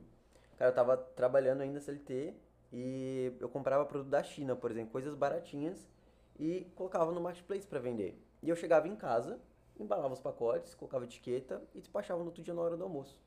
E foi Boa. muito aos pouquinhos, sabe? Em Comprando paralelo. Em paralelo. Show. Então dá pra fazer. Claro, vai, vai exigir de você mais dedicação, vai cansativo, mas é um esforço que você tem que colocar no negócio que você quer. É o teu objetivo que tá ali. Então foi muito aos pouquinhos. Comprava muito barato da China e aqui, pô, tu ia anunciar, os caras colocavam praticamente o triplo. Então tu tinha uma, uma margem legal de lucro. né? Tu não emitia nota, no começo não emitia nota, vai tranquilo, consegue fazer o processo. Então aos pouquinhos dá pra fazer também. Mas claro, se tu conseguir também investir, sem problema nenhum, mas não tive custo, porque tu paga só quando tu faz a venda realmente. Uhum. Então dá pra começar assim de casa, trabalhando aos pouquinhos, pra crescer um faturamento ali, e depois até abrir um CNPJ, né, quem sabe. Eu acho legal o paralelo também. Se fosse começar, eu começaria em paralelo. Sim. Que a internet tem esse benefício de funcionar 24 horas. Na hora do almoço você vai ali no correio e despacha. É isso. E aí você fica mais tranquilo é, mentalmente, entendeu? Se tudo der errado, você tem seu emprego ali ainda. É, e a gente tem vários exemplos aí de, de empresas que faturam 200, 300 mil e é, é uma sala pequenininha. É, Exato. Tipo, não precisa ser uma, um- uma empresa Começa de casa, gigantesca, né? é. Não precisa ter muitos funcionários. Então, uma empresa pequena fatura bem, com uma estrutura pequena, enxuta, com Startup enxuta. startup, startup enxuta ali. É, uma estrutura pequena, com um gasto pequeno também e aquilo, ele vai pagar após ele ter feito o- a venda, né? Exatamente. Então ele não precisa colocar um di- muito dinheiro na frente, entendeu? Então ele pode ir crescendo gradativamente. Tem pessoas que começou no quarto de casa, É isso. entendeu? Tem um amigo Sim. meu, um amigo meu começou no quarto dele. Então ele paralelo ele tinha o trabalho dele, beleza? Final do dia ele estudava porque tem que buscar conhecimento, tem que entender como funciona também. Não é assim que tu vai jogar lá e o negócio vai vender. É. Não funciona assim. Então ele buscou conhecimento, ele adquiriu cursos, ele começou a pegar alguns produtos, ele ia para São Paulo, pegava alguns produtos, colocava para vender, vendia, validou o produto, aí sim ele conseguiu ir negociar, comprar em quantidade e assim ele foi crescendo. Hoje em dia ele tem uma estrutura legal já, Isso. ele fatura um valor bem legal também com poucas pessoas, entendeu? Acho que pessoas da família dele ainda. Sim. Então, com duas pessoas lá, as duas pessoas cuidam da parte logística e de atendimento, ele fica mais na parte estratégica. Ele estudou, ele entende como funciona. É isso. Cara, três pessoas ali fazem o negócio funcionar, fatura 100, 200 mil, uma sala pequena que ele paga 800 reais, Uhum. entendeu? Então, não precisa ser algo tão grande. É. É é aquilo que a gente falou, o, o, o faturamento vai crescer, mas não necessariamente o, O custo, custo. vai crescer, entendeu? Então ele consegue ter uma margem legal, consegue lucrar legal e assim começa. Não, você, o próprio empresário, quando começa um negócio, ele consegue sustentar sozinho durante muito tempo, né? Até um X faturamento, que é um faturamento até que alto, 40, 50, consegue sustentar sozinho. E você Uhum. mesmo embalando, comprando um produto. Aí depois contrata uma pessoa pra te ajudar, né? Abre um. MEI, abre, coloca uma pessoa pra te ajudar e dá pra fazer o processo, cara. Exato. Dá pra fazer. É, é porque pessoas é, acabam vendo outras empresas grandes, então já se vou espera, montar né? um galpão, vou montar e contrata, cara, Armazém no. Mercado Livre. armazém e, e demora, cara. O resultado demora, é gradativo. É um passo de cada vez. Então Exatamente. demora, tem um processo, tem um crescimento. Então esse crescimento pode ser feito pequenininho mesmo. Não precisa já montar, colocar dinheiro na frente para que você colhe, colhe lá na frente. Pode começar pequeno. É isso aí. É, acho que é isso. Comece pequeno, mas pense grande, né? grande, Já isso. pense lá na frente. Acho importante o, o- os dois comentários aqui, ó. Acredito também que a pessoa, se ela quer começar, ela tem um emprego dela, não precisa largar tudo de uma vez, precisa ser radical, né? Comece em paralelo. Da pessoa fala, pô, já trabalhou 8 horas por dia, vou ter que trabalhar mais.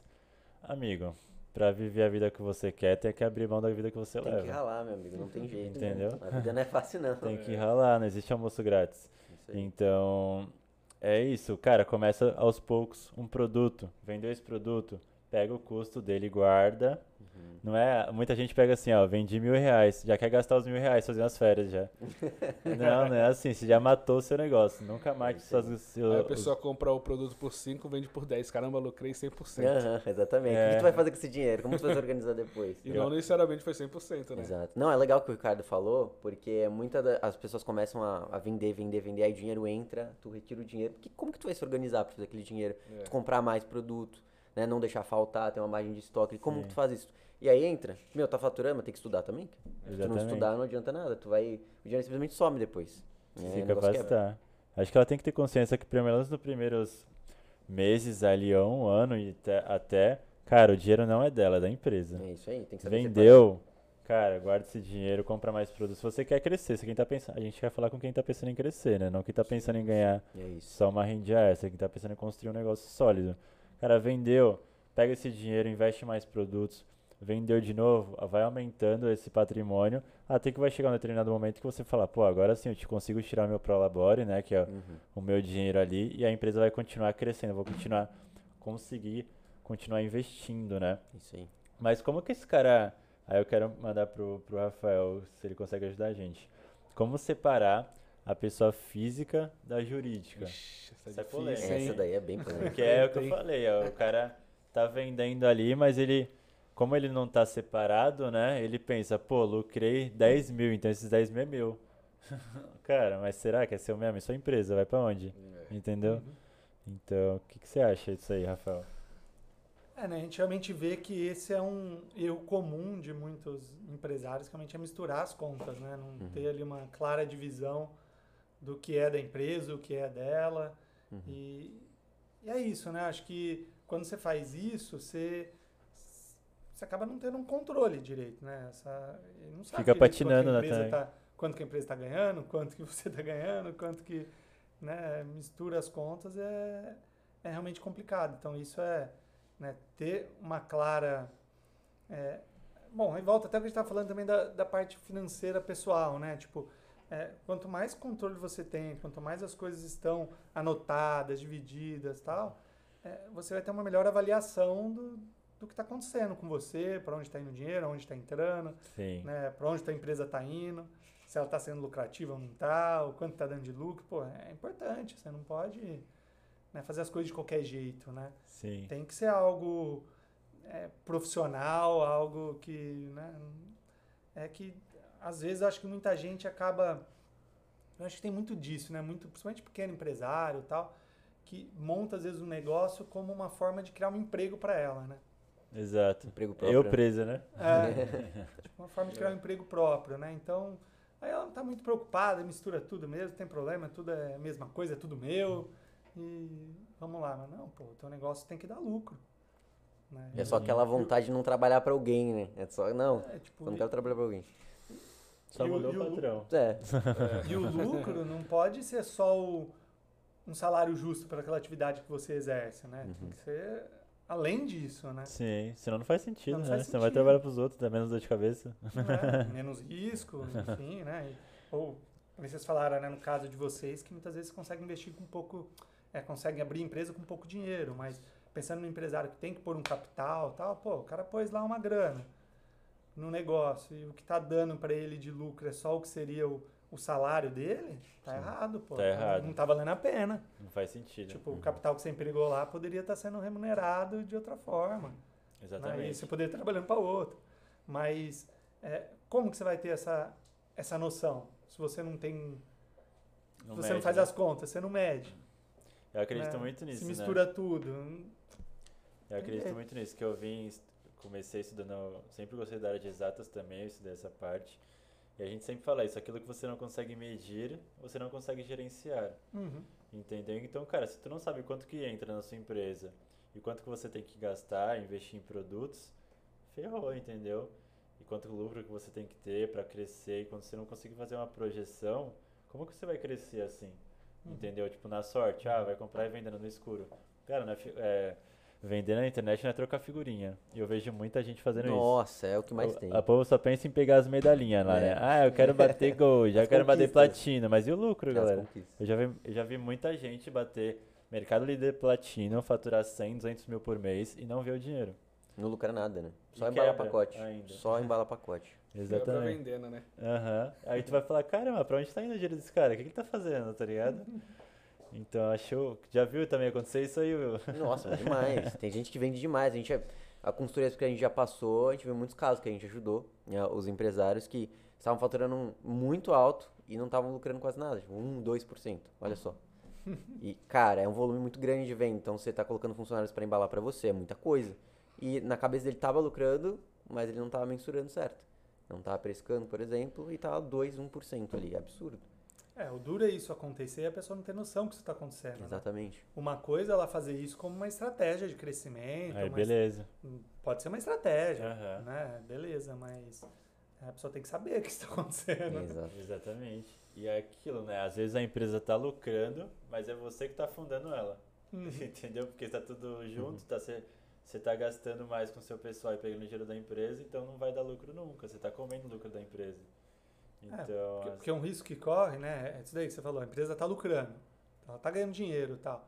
Só que o cara, ao invés de estar usando esse dinheiro para investir na empresa, uhum. para fazer a empresa crescer, ele comprou um carro é. né, com esse dinheiro. E daqui a pouco, pô, precisa investir na empresa não tem dinheiro para a empresa. Né? E aí tu pensa, pô, esse negócio não dá certo. Aí fecha a empresa e ele fica mais pobre ainda. então, é, é muito difícil a pessoa acho que ter essa, essa mentalidade, né? Porque eu vejo muita gente falando, tô vendendo, mas não tô ganhando dinheiro. Cara, então, por isso que foi bom a gente trazer um pouco do pessoal também, porque funciona a mesma coisa pra pessoa é, jurídica, né? Cara, meça, né? O, seu, onde, o que que tá entrando, o que que tá saindo, faça uma planilha, né? Separa o seu pessoal e também uma planilha da sua empresa. O que está entrando, o que está saindo, quanto sai de funcionário ali, qual que é o seu custo fixo, qual que é o seu custo variável, quanto que você quer ter de lucro. Eu acho importantíssimo isso, né, na hora de até pra, até para você precificar o seu produto direito. O que que, as- o que que o erro que as pessoas fazem, eu vejo, muito cara que vai vender online. Pega um produto, custou 5 reais. Aí ele vê lá no Mercado Livre é, o produto a galera tá vendendo por 8 reais, por exemplo. Eles não esquecem que tem comissão do canal, Frete tem, o- grátis. tem o frete grátis, Uhum. tem desconto, tem frete grátis caso ele for é, fazer um kit e vender mais quantidades. E ele não esquece que tem que ter a margem de, de custo fixo dele da empresa lá incluído. Uhum. Ele só pensa, pô, então eu vou lucrar 3 reais. Cara, você não vai lucrar 3 reais. Você não tem que pagar funcionário, não tem que pagar água, luz, no caramba. Entendeu? As pessoas não pensam nisso, elas pensam numa matemática meio burra, né? É, Vai, padaria, né? vou investir tanto, vai vender tanto e vai sobrar tudo, tudo é pra mim. Não, pô. Você não usa internet, não usa água, não usa luz. É isso aí. Você não paga essas coisas. E é muita gente, é, assim, o online ele tá crescendo muito, tem muita gente já trabalhando né, no e-commerce, no marketplace em si, mas muita gente tá começando não tem essa visão, não tem essa educação de, poxa, como que eu precifico o meu produto, né? E aí que dá o problema, muita gente fatura muito e quebra depois, é o que a gente mais vê. Fatura muito, quebra, porque chegou lá na ponta, pô, mas cadê o dinheiro? E o cara tá lucrando lá um, dois, às vezes nada. Só o dinheiro só entra, sai, ele não... Ou tá tendo prejuízo, né? É, é, é o que normalmente acontece. Então a gente vê muita gente assim, além de não saber separar as coisas, também não sabe precificar. Aí é um O que, problema. que é né? importante, Will, pra precificar um produto? Dá uma dica pra galera aí. Você que faz bastante consultoria, vê bastante empresário tendo esse mesma dor. Uhum. Pode ser a dor de muitos aí que estão ouvindo a gente. Cara, eu acho que o primeiro ponto, assim, é você entender todos os teus custos, né? O primeiro ponto é esse. Porque a gente tem o custo do teu produto, vai ter a margem de contribuição, como o Marcos falou. Tem funcionário, tem conta de luz, tem aluguel, tem um monte de coisa, então tem que separar muito bem isso, entender todos os teus custos realmente. E também entender o marketplace, cara. Cada marketplace tem um custo. Tu vai ver Mercado Livre é um custo de comissão, Shopee é outro, então é muito variável, então tu tem que entender tudo isso. Então acho que assim, o- ponto é entender todos os custos que você tem para vender online. Tá? Você tem que planilhar isso, você tem que ter isso muito bem mapeado. Então mapeia o custo do produto, os custos que tu tem para manter o teu online de pé, os custos do marketplace e precifica tudo isso. E claro, no final teu lucro, né? Quanto que você quer lucrar no final das contas. Você tem que balizar com o mercado, não adianta, pô, o Ricardo tá vendendo lá um produto a 50 reais, ah, coloquei 15% de lucro, meu produto ficou a 59. Ah, então vou diminuir um pouquinho para deixar né, equilibrado, conseguir concorrer junto com ali com o Ricardo. Então, mapeando tudo isso, precificando correto, balizando no mercado, colocando na balança ali o teu lucro, cara, é certeza que você vai lucrar no final das contas. Você sabe exatamente quanto você está lucrando, você vai pagar tudo certinho e não vai quebrar. Aí quando você tiver um faturamento de 300, 400 mil, cara, tá tudo mapeado já, exatamente a porcentagem de cada coisa que você vai ter que pagar e quanto você vai lucrar. É simples. Então, o ponto é entender os custos que você tem para vender online, tá? Da empresa, do marketplace, o custo do seu produto, tudo tá incluído. Então, acho que Acho que vale desde mais pra quem tá começando do zero, né? com certeza, né? Não só pra quem tá chegou É. nos 400. mas Pra você chegar lá, você já tem que ter essa mentalidade lá atrás, né? E, e focar em um canal, né? Tem gente que, como a facilidade é muito grande tu abrir uma conta É. no Mercado Livre, na Amazon, então a pessoa chega abrindo conta em tudo que é lugar. Todos os marketplaces, né? Todos os marketplaces, cada marketplace tem uma forma de trabalhar, cada marketplace tem, um, tem uma comissão diferenciada. Cara, começa na onde? Começa no Mercado Livre. O que que é você pode controlar, É, né? o Mercado Livre é o que a gente mais indica, é o canal mais conhecido. Então, o Mercado Livre, é, você foca nele, começa nele, entende como funciona, aí depois você parte para os outros canais também. É isso. uma coisa de cada vez. E tem até o repasse, né, Ricardo? Por exemplo, o cara falou do Mercado Livre. Tu despachou o produto, o cara recebeu na casa dele, dois dias depois, tu já recebeu o O dinheiro. dinheiro volta mais Vai rápido. ter marketplace, não vai receber tão rápido assim. Então tem, é outra coisa que não só os custos do marketplace, tem que mapear como é que é o repasse. Como o dinheiro cai na minha conta. Se não entender isso também, tu não vai ter esse controle, né? Não vai conseguir previsionar quando você vai gastar, entrar dinheiro, sair dinheiro. É um É ponto importante o- também. o- o- ele acaba investindo no produto, o dinheiro tem que voltar para ele comprar o produto, né? Exatamente. Aí se demora muito, aí acaba. É, tem repasse que é quinzenal, É, por exemplo. é, Se tu não se organizar e não souber, acaba prejudicando. E, Rafael, vamos supor que o cara começou a criar o negócio dele, precificou o produto dele certo, tá crescendo, ele tá fazendo caixa e tudo mais. E aí ele tá conseguindo criar um patrimônio ali pra empresa, vai. Que posteriormente vai que ele queira investir, ou até, às vezes, é- às vezes é uma reserva da empresa que ele quer manter, ele dá errado, ele tem aquilo ali. Né? Que a gente falou, tem que ter a reserva da pessoa física, tem que ter a reserva da empresa também. Como esse cara guarda esse dinheiro da empresa? Existe um método mais seguro? Vamos supor que é um dinheiro que também ele não pode arriscar muito, né? Não pode comprometer, Uhum. e, mas ele quer que consiga render isso também, pelo menos acima da inflação, né? Para ele não perder dinheiro. O que, que ele faz? Você falou que bastante PJ te procura também. O que, que você aconselha? Assim, esse dinheiro que é para uma reserva de emergência não muda muito a relação ao pessoa física e a jurídica, né? Eu acho que a ideia é muito parecida, né? Você precisa ser algo muito conservador, Então, um dinheiro que você não pode tomar risco. E tem que ter liquidez.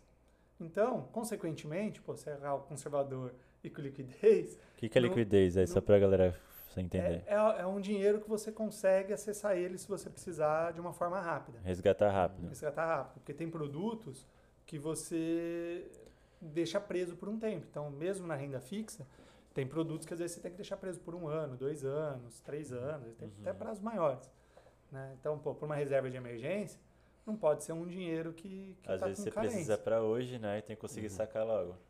Então, aí você tem que, né, óbvio que você pode meio que entender ele, dependendo do tamanho da reserva, entender mais ou menos as emergências que pode ser, e de repente você pode ter algo com prazo de carente, de resgate um pouquinho mais longo, tipo um D5, um D30, né, que, ou Que seja, que significa- cai em 5 dias É. ou em 30 dias, né, mas de maneira geral tem que ser algo líquido e conservador. A não ser que seja algo que assim, pô, tô guardando já um dinheiro para fazer algum investimento na empresa. Daqui um, dois anos. Então, que seja para algum projeto. Aí já não é reserva de emergência, né? Aí já, já mudou a conversa. Sim, é um planejamento já. Aí já é um planejamento que você já tem um prazo e tal. Pô, aí dá para você colocar pro, um, um dinheiro com alguma carência, com um prazo um pouco maior, para ter uma rentabilidade maior Sim. né? Mas a reserva de emergência vai ser uh, produtos ali mesmo, tipo é, CDB, Instituto Público, fundos, né, de, de fundos DI, fundos de crédito privado. Né? Aí a única diferença que tem para a pessoa física é que a pessoa física ela é isenta para alguns produtos, né? isento de imposto de renda. Aham. Então tem a LCA e LCI, por exemplo, que são isentos de imposto de renda que servem como uma reserva de emergência para a pessoa física, que para PJ não, não faz Serve. sentido. Né, Eu acho que é a única diferença. Uhum. Então, basicamente ali, deixando onde ela tem segurança, né? E facilidade de resgatar, né? Uhum. Por exemplo, eu como pessoa física deixo um CDB, que rende, né? 100% e ainda acima da inflação. Bom, agora, né, essa questão de, ah, e quer que supere a inflação. Dependendo da situação, vai ter momentos Que não vai. que não vai ganhar e você não tem muito o que fazer, porque para você conseguir superar a inflação, você vai ter que tomar risco e não é o caso para um dinheiro que você quer ter de reserva de Isso, emergência. de reserva. né? É claro que normalmente, normalmente esses produtos rendem acima da inflação, né? Porque eles costumam estar atrelados ali a, ao CDI, que está atrelado à Selic, que é a taxa básica de juros, que geralmente está acima da inflação. Mas tem momentos que não está, igual a gente- que a gente passou o último ano. né? A Selic Verdade. médio do, do período foi, se não me falha a memória, em torno de uns 4%, a inflação foi 10%. Verdade. Quem não conseguiu acompanhar, que desceu muito rápido a Selic, né? A Selic estava muito baixa, a inflação disparou e, e o Banco Central não acompanhou né, na mesma velocidade ali a alta de taxa de juros. Uhum. né? Então, tem um pouco dos porquês, né? Um parte achou que era só meio transitório, né? que a inflação logo ia voltar e tal. Sim. Então, talvez ela demorou um pouco para acreditar, né? O Banco Central talvez demorou um pouco para acreditar que, que era verdade, né? Sim. Não sei lá porque o povo tem tanta dúvida de inflação no Brasil, né? Mas, Normal, Sempre né? volta ao mesmo patamar, né? pô, país que gosta de inflação, né? E- mas o povo acreditou que não, dessa vez é diferente, a inflação está controlada, vai continuar baixa, Sonha. é só um choque inflacionário e logo vai voltar. Aham. Tá aí, né? Mais um, mais um ano aí com inflação alta. né? Então, agora, Selic já está em 11,75, inflação está na casa dos 10, então, pô, hoje já está dando um pouquinho de juros real. Uhum. Mas, mas é isso, nem sempre, né, é ter consciência que, pô, nem sempre vai dar para ganhar da inflação, não. Tem horas Sim. que, infelizmente, mas é, mas é isso, né? São, são pequenos momentos dentro da história, né? Da mesma forma, em algum momento a inflação vai despencar e a taxa de juros ainda vai estar alta. Tem que estar É. preparado, né? Não, aí para quem está investindo ali, pô, vai se dar bem de certa forma porque vai ter um juros real bem maior, né? Sim, A diferença do, investi do que ele vai ganhar no investimento para a inflação vai ser muito maior. sim. Porque da mesma forma que o, né, que o, que o Banco Central esperou a inflação disparar para ele subir a taxa de juros, muito provavelmente né, ele também vai esperar a inflação cair, ele ter um pouco de conforto que a inflação está tá arrefecendo antes de abaixar a taxa de juros. Aham. Então, nesse momento, onde né, você o- ganha. A, a distância entre o, rendi, o, o rendimento que você está tendo no investimento e a inflação vai aumentar também. Show. E uma, uma polêmica aqui. O que que tá acontecendo, cara, nessa guerra aí? Rússia, Ucrânia, o que que isso pode impactar no bolso de uma pessoa física ou jurídica? A gente tá vendo alta da inflação, estamos vendo aí o combustível tá caro pra caramba você andar de carro hoje, né? Mas vale mais a pena andar de Uber, e olha lá. Então, o que que você acha que tá acontecendo aí? O que que isso pode Quais são os cuidados que a pessoa tem que tomar para preservar o dinheiro dela? Então, é, o, bom, toda essa. A gente já estava vivendo né, um período inflacionário, né? a inflação já estava incomodando o mundo todo, então não é só no Brasil, Estados Unidos também teve inflação alta no passado, né? a Europa teve inflação alta, né? muito porque é, por causa das medidas tomadas pelos governos para combater a recessão que seria formada, né? E que seria gerada, né? É, com a pandemia. Né? Então, pô, uma Uma pandemia consequência, né? parou a economia, todo mundo em casa, para a produção, para isso e aquilo, né? Para é, combater essa, é, essa, essa recessão, os governos injetaram muito dinheiro na, na economia, né? Então, pô, principalmente Estados chega. Unidos, né? Colocou dinheiro para caramba, deu muito dinheiro. Aqui no Brasil também, né? Teve aí o, o, o auxílio aí que o governo deu, É. que pôs dinheiro na mão da população. Então, legal, tudo isso fez com que a economia não, não Tivesse um caísse fôlego, tanto, né? tivesse um fôlego, mas isso por si só já é um pouco inflacionário, né? Já é inflacionário. Porque, pô, Foi tipo a gente pessoal- passar no crédito ali, né? E depois a gente paga. E então assim, o mundo já vinha vivendo uma questão inflacionária. Com a guerra, isso intensificou, né? Porque a guerra gerou ali um, um aumento ainda de algumas commodities, né? Um aumento de preço de algumas commodities, né? Porque a Rússia e a Ucrânia são é, produtores importantes de algumas commodities. Né? Então, com todas as sanções, com todas as restrições que acabam tendo por causa da guerra e tudo mais, é, isso fez com que alguns preços disparassem. Então, principalmente ali, pô, a Europa, por exemplo, depende muito do gás natural da, da Rússia, que já estava alto e disparou. Né? É, e, e você pensar numa coisa que pra gente não é não é o nosso dia a dia, né? Mas a Europa está passando pelo né, passou agora pelo inverno, né? Agora está começando ali a primavera deles, mas é, muitos lugares depende de aquecimento, de calefação, tal, que e, em muitos lugares é via gás natural. Então, tipo, depende do gás natural até para o pessoal sobreviver e não passar frio, né? E, e é uma dependência muito grande da Europa pelo gás natural da, da Rússia. Então, imagina a preocupação deles ali, né? De uma, de uma quebra de fornecimento né, russo de, de, de, de gás natural. Tal. Até hoje eu vi, cara, agora eu não sei se me...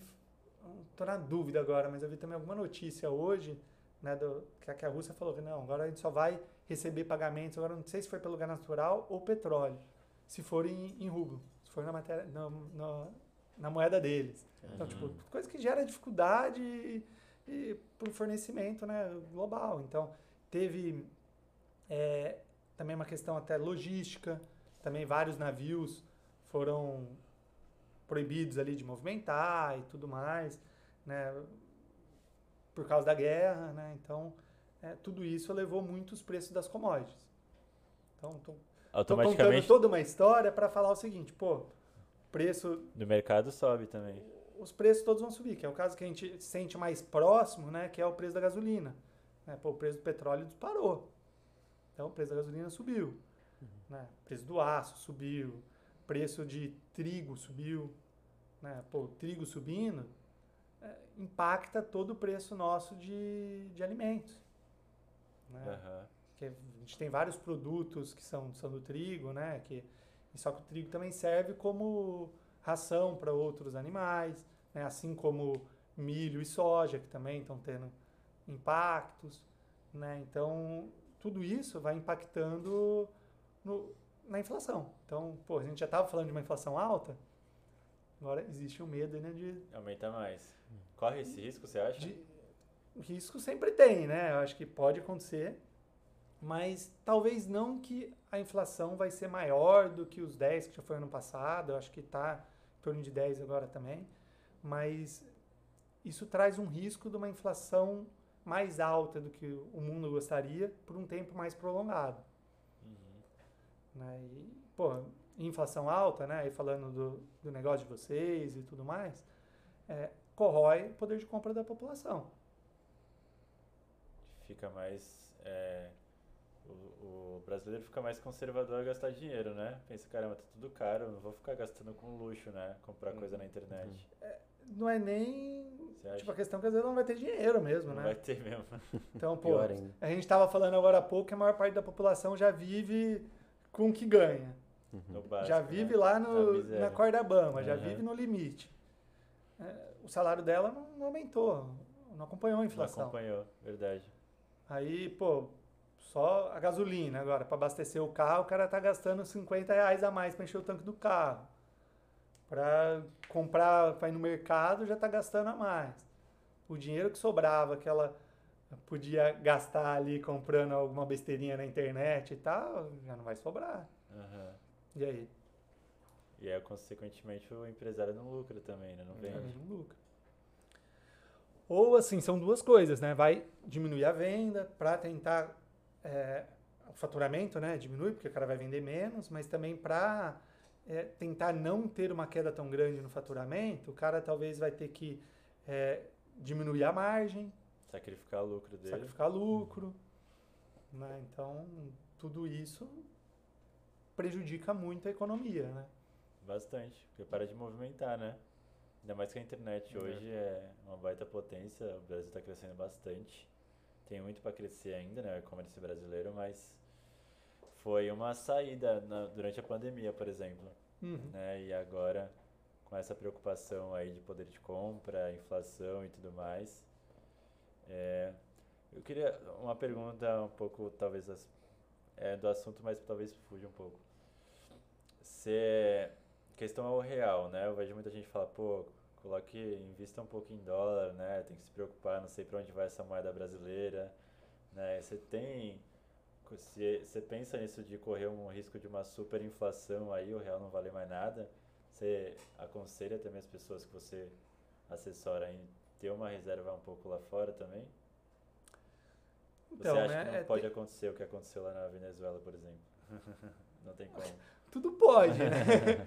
tudo, tudo pode acontecer, mas eu acho pouco provável, né? O que, o que a gente vê, né? E vê dos economistas e tudo mais falando. Até estava vendo agora, é, esses dias também que saiu do, do Roberto Campos, né? Do, do Banco Central, falando que provavelmente agora abril vai ser o pico da, da inflação, né? Do, do- das janelas acumuladas, né? Então, provavelmente abril vai ser o pico, depois a gente vai começar a ver reduzindo, né? Vai ser mesmo ou não? Não sei, né? Aham. O pessoal está sendo surpreendido to- todo dia, né? Mas eu acho que difícil a gente ver uma inflação galopante ali, igual a gente já, já teve no passado, né? Queira ou não, é, toda essa alta de taxa de juros vai ter impacto sim, né? É que o impacto é, é- leva tempo, né? Então é retardado. Então a, a própria inflação também acaba é, gerando um, um efeito deflacionário, né? Porque tipo a inflação também é gerada por causa do, do poder de compra da população, né? Aham. Quer dizer, da, da pessoal comprando as coisas, né? Tipo, quanto mais gente, pessoal comprando, comprando, comprando, os preços vão subindo. Sim. Né? Alta Agora, demanda, né? Vai, vai, vai- o pessoal vai ter menos poder de compra, queira ou não, vai arrefecer a economia, porque o pessoal vai comprar menos, consequentemente, também é, diminui uma é, essa como é que fala o avanço de preços, né, do- dos produtos, serviços. A demanda tudo mais. baixa, a oferta tem que abaixar também, né? Exatamente, né? É é oferta e demanda.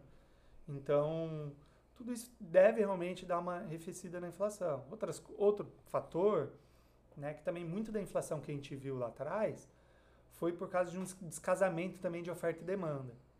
Né? Tipo, os governos injetaram dinheiro, deram dinheiro na mão da população, mas ao mesmo tempo a produção estava um pouco restringida por causa da, de todas as restrições da pandemia. Né? Então, você não tinha o pessoal produzindo é, 100%, Aham. e o pessoal querendo comprar doidado.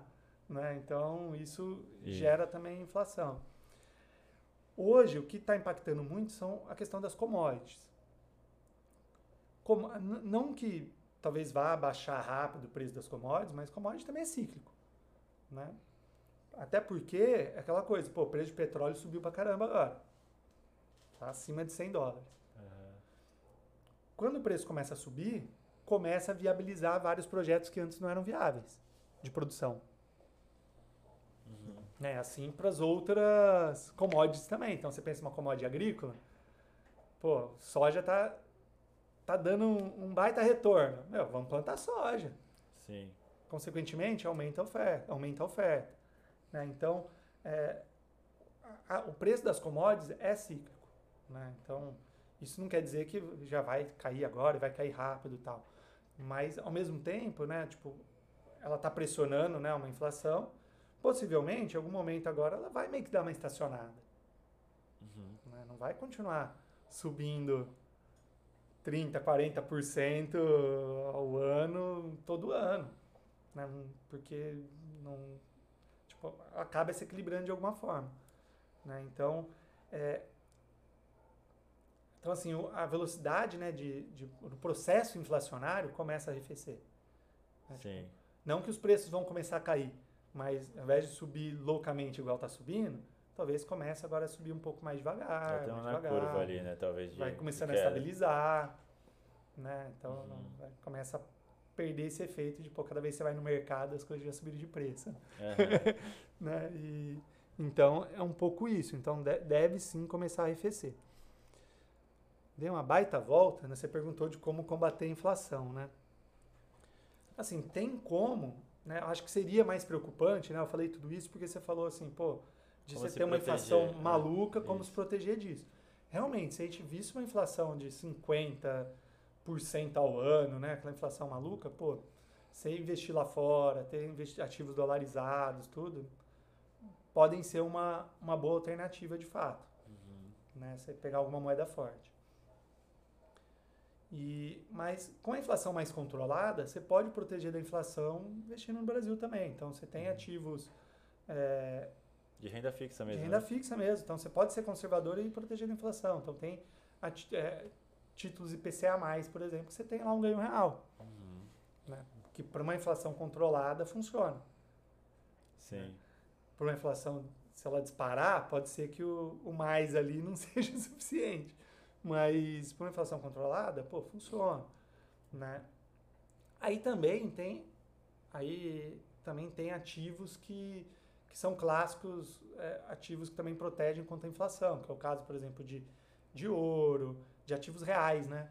Então, tipo, próprio imóvel, é, ações, né? Empresas, é, terras. Então, Sim. tem, tem alguns ativos também, né? Reais, que também Não perdem tanto São- valor.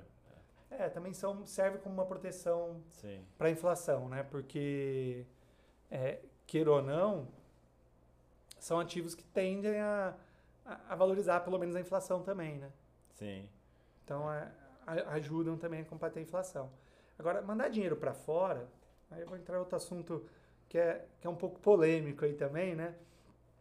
É, assim, tem, eu entendo perfeitamente, acho que faz todo sentido os argumentos das pessoas que querem investir lá fora, querem investir em dólar, né? Acho que realmente serve como uma, uma diversificação, serve como uma proteção, né? O dólar, é, historicamente, quando as coisas acontecem aqui, né, momentos de estresse É, tal, ele valoriza. Aham. Então, realmente, é, é um é, é um ativo que serve como proteção. Então, acho que realmente pode, pode ser pensado dessa forma dentro da, da carteira, do, né, dentro da sua carteira de investimentos.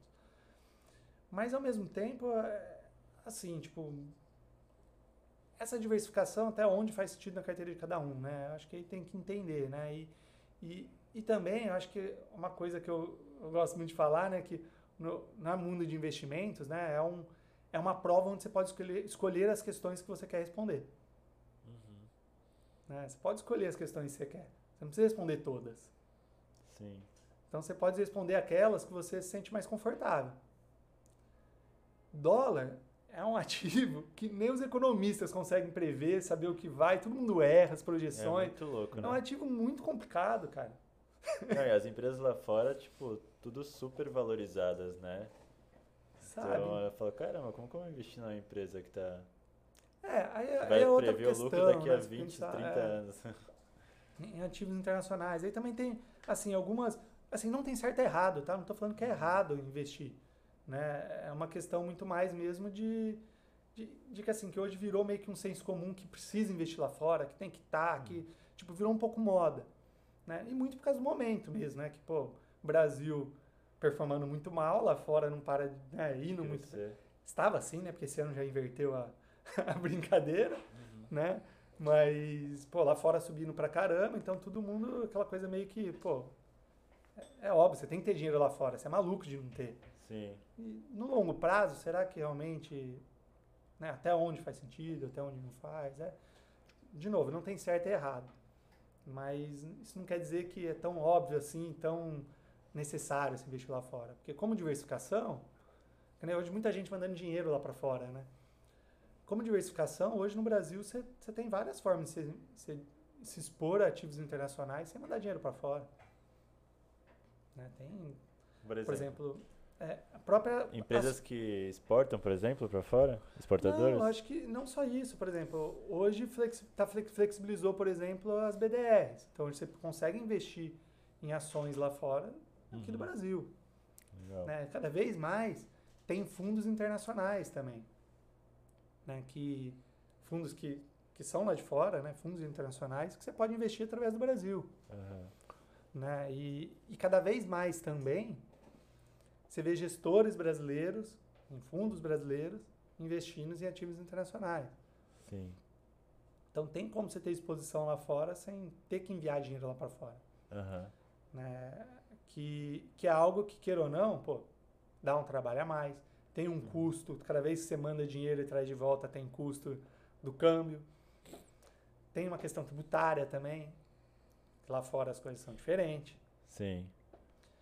Uma coisa que ninguém pensa, mas também num, num momento de sucessão patrimonial, você ter dinheiro lá fora dá mais trabalho. Sim. Então, Estados Unidos, eu sei que. Não sei exatamente como funciona também, acho que varia de estado para estado e tal, mas é, tem lugares lá que chega a ser 40% de imposto de sucessão. Caramba. Né? São coisas que o pessoal não acaba não pensando. Tem que agora, estudar primeiro, né? agora investir, investir lá fora tem outros porquês, né? Então aí já para quem tem, não só como diversificação de investimento e de alocação, mas aí tem um porquê, por exemplo, para quem tem muito patrimônio, Reserva de valor, né? não só isso, é uma segurança. É Sim. um patrimônio que você está lá fora, Sim. É diversificação mesmo, né? diversificação, uma pro- proteção patrimonial mesmo, em termos de até jurídica mesmo, né? Sim, legal. Não, beleza. Agora só pra gente exemplificar aqui, o cara que tá do zero, por exemplo, pessoa, minha mãe lá que acha que só existe a poupança. Como ela pode proteger o dinheiro dela? Só pra gente explicar de uma forma bem simples, tá? Bem rasa mesmo. O cara aqui que é, por exemplo, Selic, CDB, o basicão pra ele não usar a poupança e ter o dinheiro dele rendendo um pouco mais. Explica um pouco pra galera como é que ela pode essa parte de renda fixa, o basicão, Selic, CDB, por exemplo, Então, né, pra ela hoje fugir ainda, da poupança. Hoje ainda tem muita gente realmente com dinheiro na poupança, ainda é o, o porto seguro ali da galera, mais fácil, o povo conhece, sabe que é seguro. E realmente é seguro tal. Mas já faz muito tempo que tem muita coisa que rende mais sendo tão seguro quanto, né? Então, é, é engraçado, a poupança realmente foi feita para render pouco, que é uma forma de capitalização barata ali, pro, né, de captação barata dos bancos para fazer financiamento imobiliário, Sim. né, que também é meio que subsidiado tal, por ser um setor importante da economia e tudo mais, né. É, então, assim, hoje o caminho mais direto, né, realmente são via CDBs, LCA, LCI, é, próprio Tesouro Direto, né, o, o Tesouro em si, né. O que, que seria o. Tesouro Direto? Na verdade, até, até eu, na hora de falar, às vezes, né, misturo uma coisa com a outra, né? Mas, assim, na verdade, Tesouro Direto é uma plataforma voltada para pessoa física para negociações de títulos do Tesouro. Certo. Então, o Tesouro Direto, na verdade, é uma plataforma, A plataforma. né, que é da, da B3. Certo. É uma plataforma de negociação que serve só para pessoa física né, e para comprar e vender títulos do Tesouro. Então, na verdade, são o que você compra, né, o ativo em si, são títulos do Tesouro, que aí tem alguns. Né, tem o que seria o mais conservador, mais parecido com mais parecido na, com a poupança seria o Tesouro Selic, que Mais é o que vai comum. render Selic, que já é mais que a poupança. Né, E, e já, é bem, e já é bem seguro, né? Porque se quebrar. Que é um título público, né? É um título público. A última coisa que vai quebrar é o governo. O banco vai quebrar muito antes, né? É, a gente, a gente entende, né, como os títulos do Tesouro sendo o ativo livre de risco brasileiro, né, o ativo que tem o menor risco brasileiro. Então, isso até serve de parâmetro para todas as contas depois, né? Então, para precificar qualquer um outro ativo, né? Até, por exemplo, cálculos é, de empresas, de viabilidade e tudo mais, pô, vão usar esse, essa taxa de juros, né? Que, que, que, pô, esse é o mais seguro, que, a forma de investir mais seguro que a gente tem no nosso dinheiro, né? Então, é, porque, na, porque realmente, né? Tipo, no, é, no limite, o governo ele pode emitir mais dinheiro e te pagar. Sim. Ele vai gerar uma consequência péssima, que é a inflação tal, mas ele vai te pagar. Aham. Então, você não vai ter um... é, O risco de calote é quase zero. Certo. né? Então já é o primeiro passo para ele sair da poupança e render Seria um o primeiro mais. passo. Né? Aí, aí tem outros títulos do Tesouro também, que é o IPCA+, o pré-fixado, que aí já muda um pouco a característica. Uhum. né? Então, assim, para servir de liquidez, para ser bem conservador e tal, o Selic seria o mais, o mais indicado, né? Para quem está saindo ali da poupança. E só que, como eu te falei, né? O título do Tesouro, ele é o, o mais, é o mais seguro de todos. Então, Quanto Pô. mais segurança, menos menor melhor rentabilidade. rentabilidade também. né? Então, você vai encontrar outros ativos que têm mais rentabilidade, que é o caso, por exemplo, de um CDB, uma LCA, uma LCI, que vão dar já retornos melhores do que um Tesouro Selic. Uhum. Né? Isso principalmente se você puder pôr alguma carência, não tiver tanta necessidade de liquidez. Né? Sim. Então, porque, né, por que pagar mais? Pô, queira ou não, tem um pouco mais de risco. É que esse risco, né, qual que seria o risco? Seria o risco da quebra do banco. Então, o que você falou, antes do, do governo quebrar, o banco já quebrou. Aham. Né?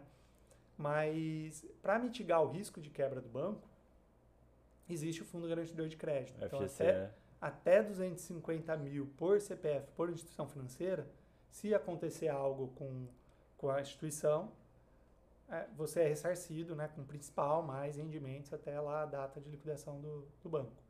né? Então, isso faz com que seja muito conservador você investir no. Ainda assim é muito desse. seguro. Até 250 mil o cara pode guardar lá, Pode, até 250, mil- até 250 mil por instituição. por instituição. E, na verdade, é o mesmo risco que você tem na poupança, porque a poupança também. Mesma a coisa. contraparte é o banco também. Se o banco quebrar, você também perde dinheiro na poupança. Então, Sim, o risco é o mesmo da poupança, entendi. tá? Só que rende mais. E qualquer desse ativo que você citou aí rende mais que na poupança. Não, não faz um- sentido ter poupança. É, não faz sentido. É, qualquer, assim, não pode dizer qualquer, né? Porque tem, você vai encontrar CDBs, de, né, tem bancos, tal, que distribuem às vezes com taxas muito baixas que vão render menos que a poupança. Uhum. Então, é Entendi. óbvio que você tem que avaliar ali o, a, a taxa de remuneração que estão te oferecendo, né? Mas você vai sim encontrar títulos com rendimento melhor. 100% do CDI aí ele já tá valendo. Já é mais que a poupança. Tá. Qual é a é diferença de tu investir através de um banco, porque o banco também, tu consegue também investir CDB, nessas coisas, nesses ativos, né? Do que tu investir direto numa institu- instituição, numa corretora. Qual que é a diferença? Tem alguma diferença? Investir pelo banco ou investir pela corretora? Então, na verdade, né, a corretora, ela é só um veículo, né? Ela é uma distribuidora. É o meio, né? Ela é um meio, exatamente. A diferença, né, é que né, isso até está começando a mudar já, mas é, a diferença é que até pouco tempo atrás, né, antes aí de surgir a XP e dar toda essa revolucionada aí no trazer essa revolução no mercado de investimentos, né, você investia no banco, nos produtos só do próprio banco. Então, uma analogia que eu gosto muito de fazer né, é com o supermercado. Imagina você chegar num supermercado, sei lá, num sei lá, mercado qualquer aqui, né? Sim. Chegar ali e ter é, produtos só do próprio mercado, só de marca própria. Uhum. né? Então, você olhar lá a prateleira, você quer comprar lá um, um chocolate, tem só lá um, dois chocolates que é da- do, próprio, do próprio supermercado. Seria algo totalmente bizarro, né? Não é algo que a gente está acostumado. Pô, a gente está acostumado a ter opção, várias né? opções de várias Uhum. marcas diferentes, né, para poder escolher e tal. Antigamente, né, até, bom, ainda hoje, né, grande parte do pessoal investe via grandes bancos, comprando só produtos do próprio banco. Então, na hora que ele vai lá escolher um CDB, o único CDB que vai ter é aquele do próprio banco. Próprio banco. É esse, é esse, é essa que é esse e pronto. Né? Um fundo é um fundo lá do próprio banco. Né? Agora, na corretora, já é uma prateleira que se assemelha muito mais com o supermercado convencional. Né? Então, você vai ter lá é, produtos de 30, 40 bancos diferentes. Né? Na verdade, até a XP tem acordo com mais de 100 bancos. É tipo um marketplace. Tipo É, marketplace. marketplace, realmente. É, realmente. Aham. né? É óbvio que não vai ter produtos de todos eles ao mesmo tempo, sempre na plataforma, mas tem uma, uma gama muito grande né, de produtos. Assim como fundos, né, que tem pô, mais de 400 fundos lá, diversas gestoras diferentes. Então, você, você acaba tendo muito mais opção e, e consegue comprar muito mais fácil. Né? Que vocês brincarem que é igual ao Marketplace. Pô, realmente, hoje você vai comprar um produto, né, um, sei lá, vai comprar um celular. Você joga lá e compara preço, quem que tá dando um preço melhor, fácil, qual que é né? a melhor condição. Então, a mesma coisa, você vai entrar lá na, na, na prateleira da XP para comprar um CDB para um ano, por exemplo. Você vai ver qual que tá dando a melhor taxa, tá fácil ali de ver. né? Tá tudo num único lugar, numa única plataforma. Né? Então, então, acho que a, a grande vantagem realmente em termos de produto é isso, né? Você ter essa, essa, é, essa de vanta- opções, esse né? leque de opções muito maior. né? Fora isso, aí a gente pode entrar em outros méritos, que é a questão de forma de trabalho, de atendimento dos bancos e, e o que você vai ter numa corretora, né? Que aí também é na parte de serviço, né? Acho que também tem uma diferença muito grande. Taxas, essas coisas, normalmente é menor, não, não, na corretora. Eu te falei, né? Tem uma questão de produto, né? Que realmente é, a gente tem uma gama muito maior de produtos, acaba tendo produtos melhores.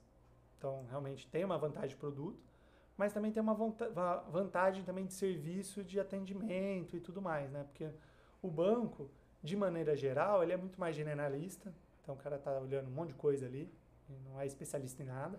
Sim. Né? Então a gente acaba sendo muito mais realmente especialista ali no, em investimentos, então a gente lida só com isso o tempo todo e tal.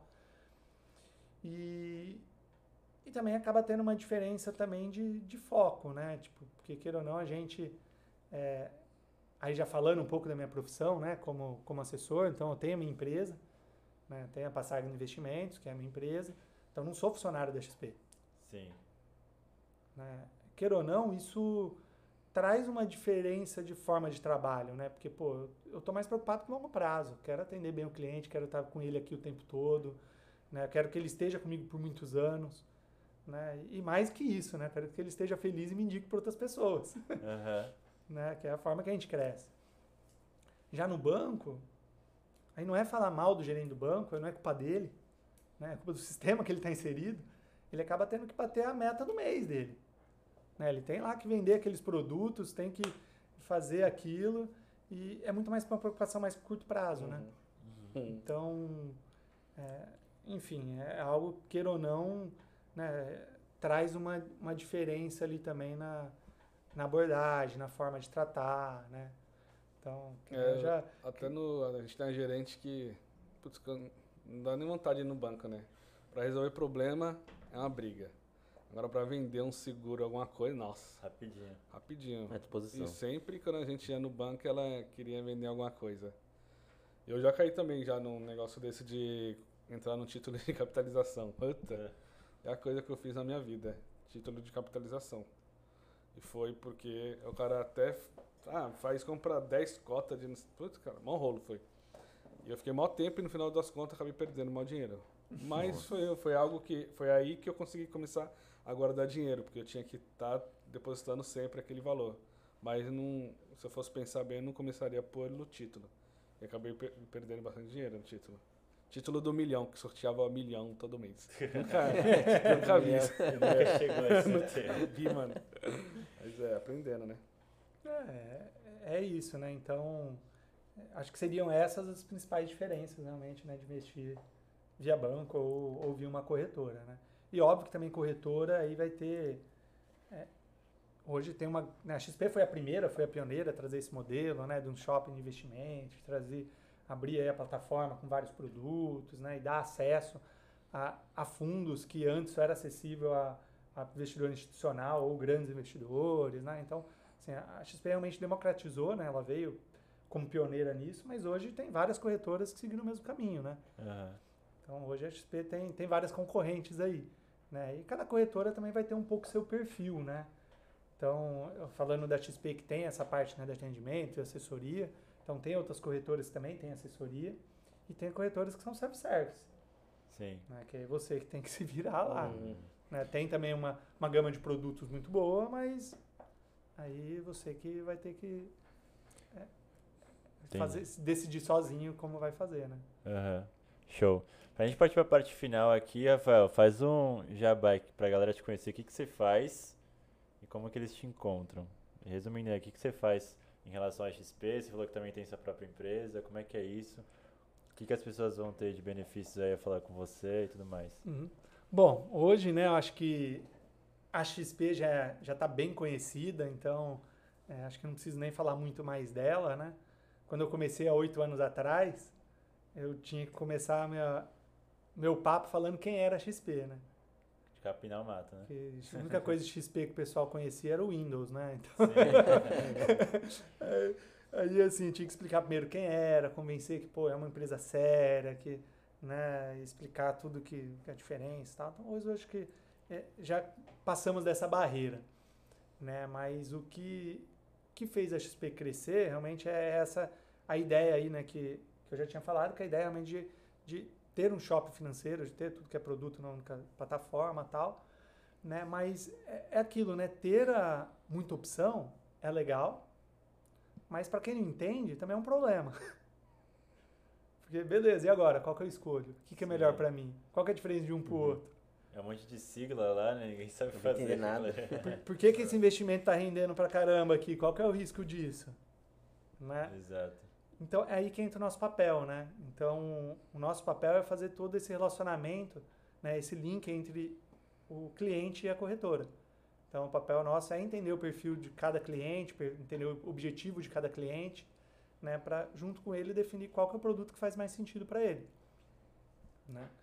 E, então, é aí que a gente entra, né? E, e eu falei que tem né, minha empresa, que é a Passarga Investimentos. Então, aí também tem uma diferença da XP né, que a XP também trouxe para o mercado em relação a, ao que a gente estava acostumado, né? Os bancos têm lá as agência, agências próprias, funcionário próprio, né, tudo que é canto do Brasil. A XP acabou crescendo de forma mais enxuta nesse sentido, né? Ela preferiu eh, fazer via parceiros. Então hoje existem, existem escritórios pelo Brasil todo de que são autônomos, né? Então cada um tem sua própria empresa, que na prática, né, é como se se a XP tivesse terceirizado a parte de atendimento a cliente, né? Então, na prática, todos os nossos clientes são clientes da XP, porém eu faço isso de forma autônoma, né? Então, é um pouco do que eu estava falando, assim, a gente não tem... é, não sou funcionário, não tenho meta para bater, não tenho é, um modelo é, pronto que eu tenho que seguir de atendimento, de disso, aquilo. né? Então a gente tem bastante autonomia quanto a isso. Então é, isso também é até algo legal também, que eu acho que é é uma conversa que talvez a gente tenha que começar a ter né, com, com, a- com, com os clientes, com o público, né? É que, pô, beleza, XP cresceu, né? Agora virou XP. E, e as pessoas têm talvez um pouco ainda a dificuldade de entender que é, beleza, tem a XP e tem os escritórios. E não é tudo igual, não é tudo a mesma coisa. Uhum. Né? Exatamente por causa dessa liberdade que a gente tem. Então, vai ter vários escritórios com perfis diferentes de atendimento, de foco de atendimento. Né? Então, existem é, várias XPs dentro da XP. Sim. Né? Então, isso também é legal de ser. Acho que a gente começar a levantar esse assunto, sabe? Porque as pessoas acho acabam confundindo tudo como tudo é, tudo é XP. Né? Sim. E, e não é. Então, basicamente, você, usa, você usa os recursos, né, a plataforma as ferramentas da XP para oferecer o seu serviço. Né, que é personalizado de acordo com o seu perfil de cliente ali que você acha. Exatamente. Então, acho que fazendo um paralelo, né, com- vocês aqui que vocês falaram, acho que é bem isso. Tipo, a XP é meio que ali um mercado livre e cada um vai vender- trabalhar com o produto que sim. quiser, vender da forma que quiser, Entendi. né, faz seu, o seu modelo ali dentro. Entendi. Legal. Show de bola. Vamos partir para a parte final aqui, galera. Vocês têm alguma questão para levantar? Não, acho que ficou bem completo. Ficou bem claro, né? É, Bastante mas assunto aí. Bastante coisa. Muitas dúvidas que geralmente a galera tem, né? Polêmicas. Exatamente, né? Falamos desde a parte do zero, da forma pessoal, como ele se organizar, até na parte da empresa, até de cenário atual do mercado, né? Como ele se proteger. Então foi bem produtiva essa conversa. É, Rafael, como que a galera te acha aí, se alguém quiser te procurar? Só para eles ficarem atentos aí. Bom, é, a gente tem também nossos canais também nas redes sociais, então a gente tem tanto no, no Instagram quanto no YouTube, tem o canal da Passagna Investimentos. Qual que é o nome, só para entender? Passargada Investimentos. Passagna. Passargada. Passargada. Investimentos, legal. E então até aproveitando já estamos sobre o nome, né, que é uma coisa Aham. que gera dúvida. Para quem não conhece, na verdade vem do poema do, Manuel- do Manuel Bandeira, né, que é o Vamos embora para Passargada. Aham. né? Então, o nome veio pelo seguinte, né, que é a é pro, pro Manuel Bandeira, né? Passaga na verdade é uma cidade na antiga Pérsia, enfim, Sim. mas ele dentro do poema dele ele ideali- de- idealizou um lugar perfeito, onde ele tinha tudo, onde todos os sonhos dele poderiam ser realizados, né? Então, e esse é muito o nosso objetivo, né? Acho que realmente é estar junto com as pessoas para ajudar elas a realizar- realizarem seus sonhos. Legal. né? Então, por isso que vem do nome. E, e também, né, a gente tem também o canal do Patrão do Dinheiro, né, que a gente também fala um pouco mais de educação financeira, que é, que é, que é também um, tem uma coisa muito a ver com a outra, que é realmente a ideia, né, de a gente, pô, transformar as pessoas em patrão do dinheiro, né, de, de fazer elas- entenderem que elas precisam fazer o tra- dinheiro trabalhar para elas, né, e, e algum dia poder ter sua independência financeira para poder ter sua liberdade de fazer o que quiser da vida. né? Inclusive continuar trabalhando, né? Mas, mas continuar trabalhando com, com outra controle, né? tranquilidade, né? Aham. Tipo, pô, é totalmente diferente você poder trabalhar sem depender do salário para pagar suas contas, né? É a pior coisa, né? Se depender. Então, é, acho que é, é o sonho que todo mundo deveria perseguir. Então, eu acho que as duas, né, o- as duas empresas ali têm tem muito a ver com isso. Né? Eu acho que a gente é, gosta muito e quer muito ajudar as pessoas a, a- chegarem lá. né? Você Chegarem tem Instagram pessoal também? Se alguém quiser te Tenho seguir. também. Né, que é, bem é bem pessoal mesmo, mas é, é o Ramostácio, Legal. né, que é o meu nome, né, Rafael Mostácio. Então as pessoas conseguem encontrar a gente ali e também, se for o caso, depois pode passar o nosso contato também aí no telefone, enfim. Fala o telefone aí, pô. Já tá aí. Show de bola. A gente pode deixar na descrição também, se a É, galera também. quiser depois. Pode ser. Quem quiser entrar em contato com a sua empresa também. Deixa Já indico isso também, sigam lá o patrão do dinheiro, galera, para mudar a mentalidade, né? E também conseguir organizar suas finanças pessoais. Acho que já vai ajudar bastante através de lá, né, Rafael? aí. É um canal que a gente ainda tá meio que devagar ali, porque tá faltando tempo pra gente publicar os vídeos, mas tem algumas coisas legais ali. Show de bola, legal. Will, como é que a galera te acha aí para saber mais de marketplace, como precificar o seu produto e tudo mais? Quiser tirar alguma dúvida contigo no pessoal, passa Cara, pra galera. Meu nome é, é difícil, né? O pessoal tem que procurar lá. Normalmente é, é na verdade é Wilfred, arroba Caleb ali. Na, na verdade é arroba Wilfred, Wilfred arroba Tem um Caleb. domínio próprio já, arroba Caleb. É até, difícil, até eu confundo. Cara, assim, é difícil de achar o nome, vocês vão ter que deixar em algum lugar. Vamos deixar Mas só tem eu, né? Só tem eu, então. É Show de difícil. bola. Ricardo, tá bastante, postando bastante Ricardo é conteúdo também de marketplace. É, meu Instagram é o arroba ricardo.gomes.play. Show de bola. Quem quiser me procurar também é arroba Marcos Alberto Bem com underline no final também. E eu tô postando aí, quem tirar, quiser tirar alguma dúvida sobre marketplace né, e tal, pode me chamar lá que a gente tá gerando bastante conteúdo. Galera, acho que é isso. Foi um bate-papo bem produtivo, né? É, a gente teve a presença do Rafael aí. Rafael, muito obrigado pela presença. Foi bem show de bola esse bate-papo. Eu gostei bastante. Mais uma vez, obrigado por ter vindo. Eu que agradeço o convite. E é isso, galera. Se você acompanha aí nosso canal, não deixa de seguir, né, para você saber quando vai ter o próximo podcast, para ficar sempre antenado. A gente está fazendo toda semana esse conteúdo. Para você que está no YouTube também, se inscreva no canal, também acompanhe nossos conteúdos. E para você que quer seguir a gente no Instagram e também acompanhar nossos conteúdos, arroba playshoe.marketplace que você vai conseguir é, ter estar mais próximo da gente lá também, que a gente está todo dia postando conteúdo é, sobre marketplace, negócios e tudo mais. Show? E é isso, esse foi mais um Placecast. Muito obrigado aí pelo pessoal pela presença e até a próxima. Valeu. Valeu, galera.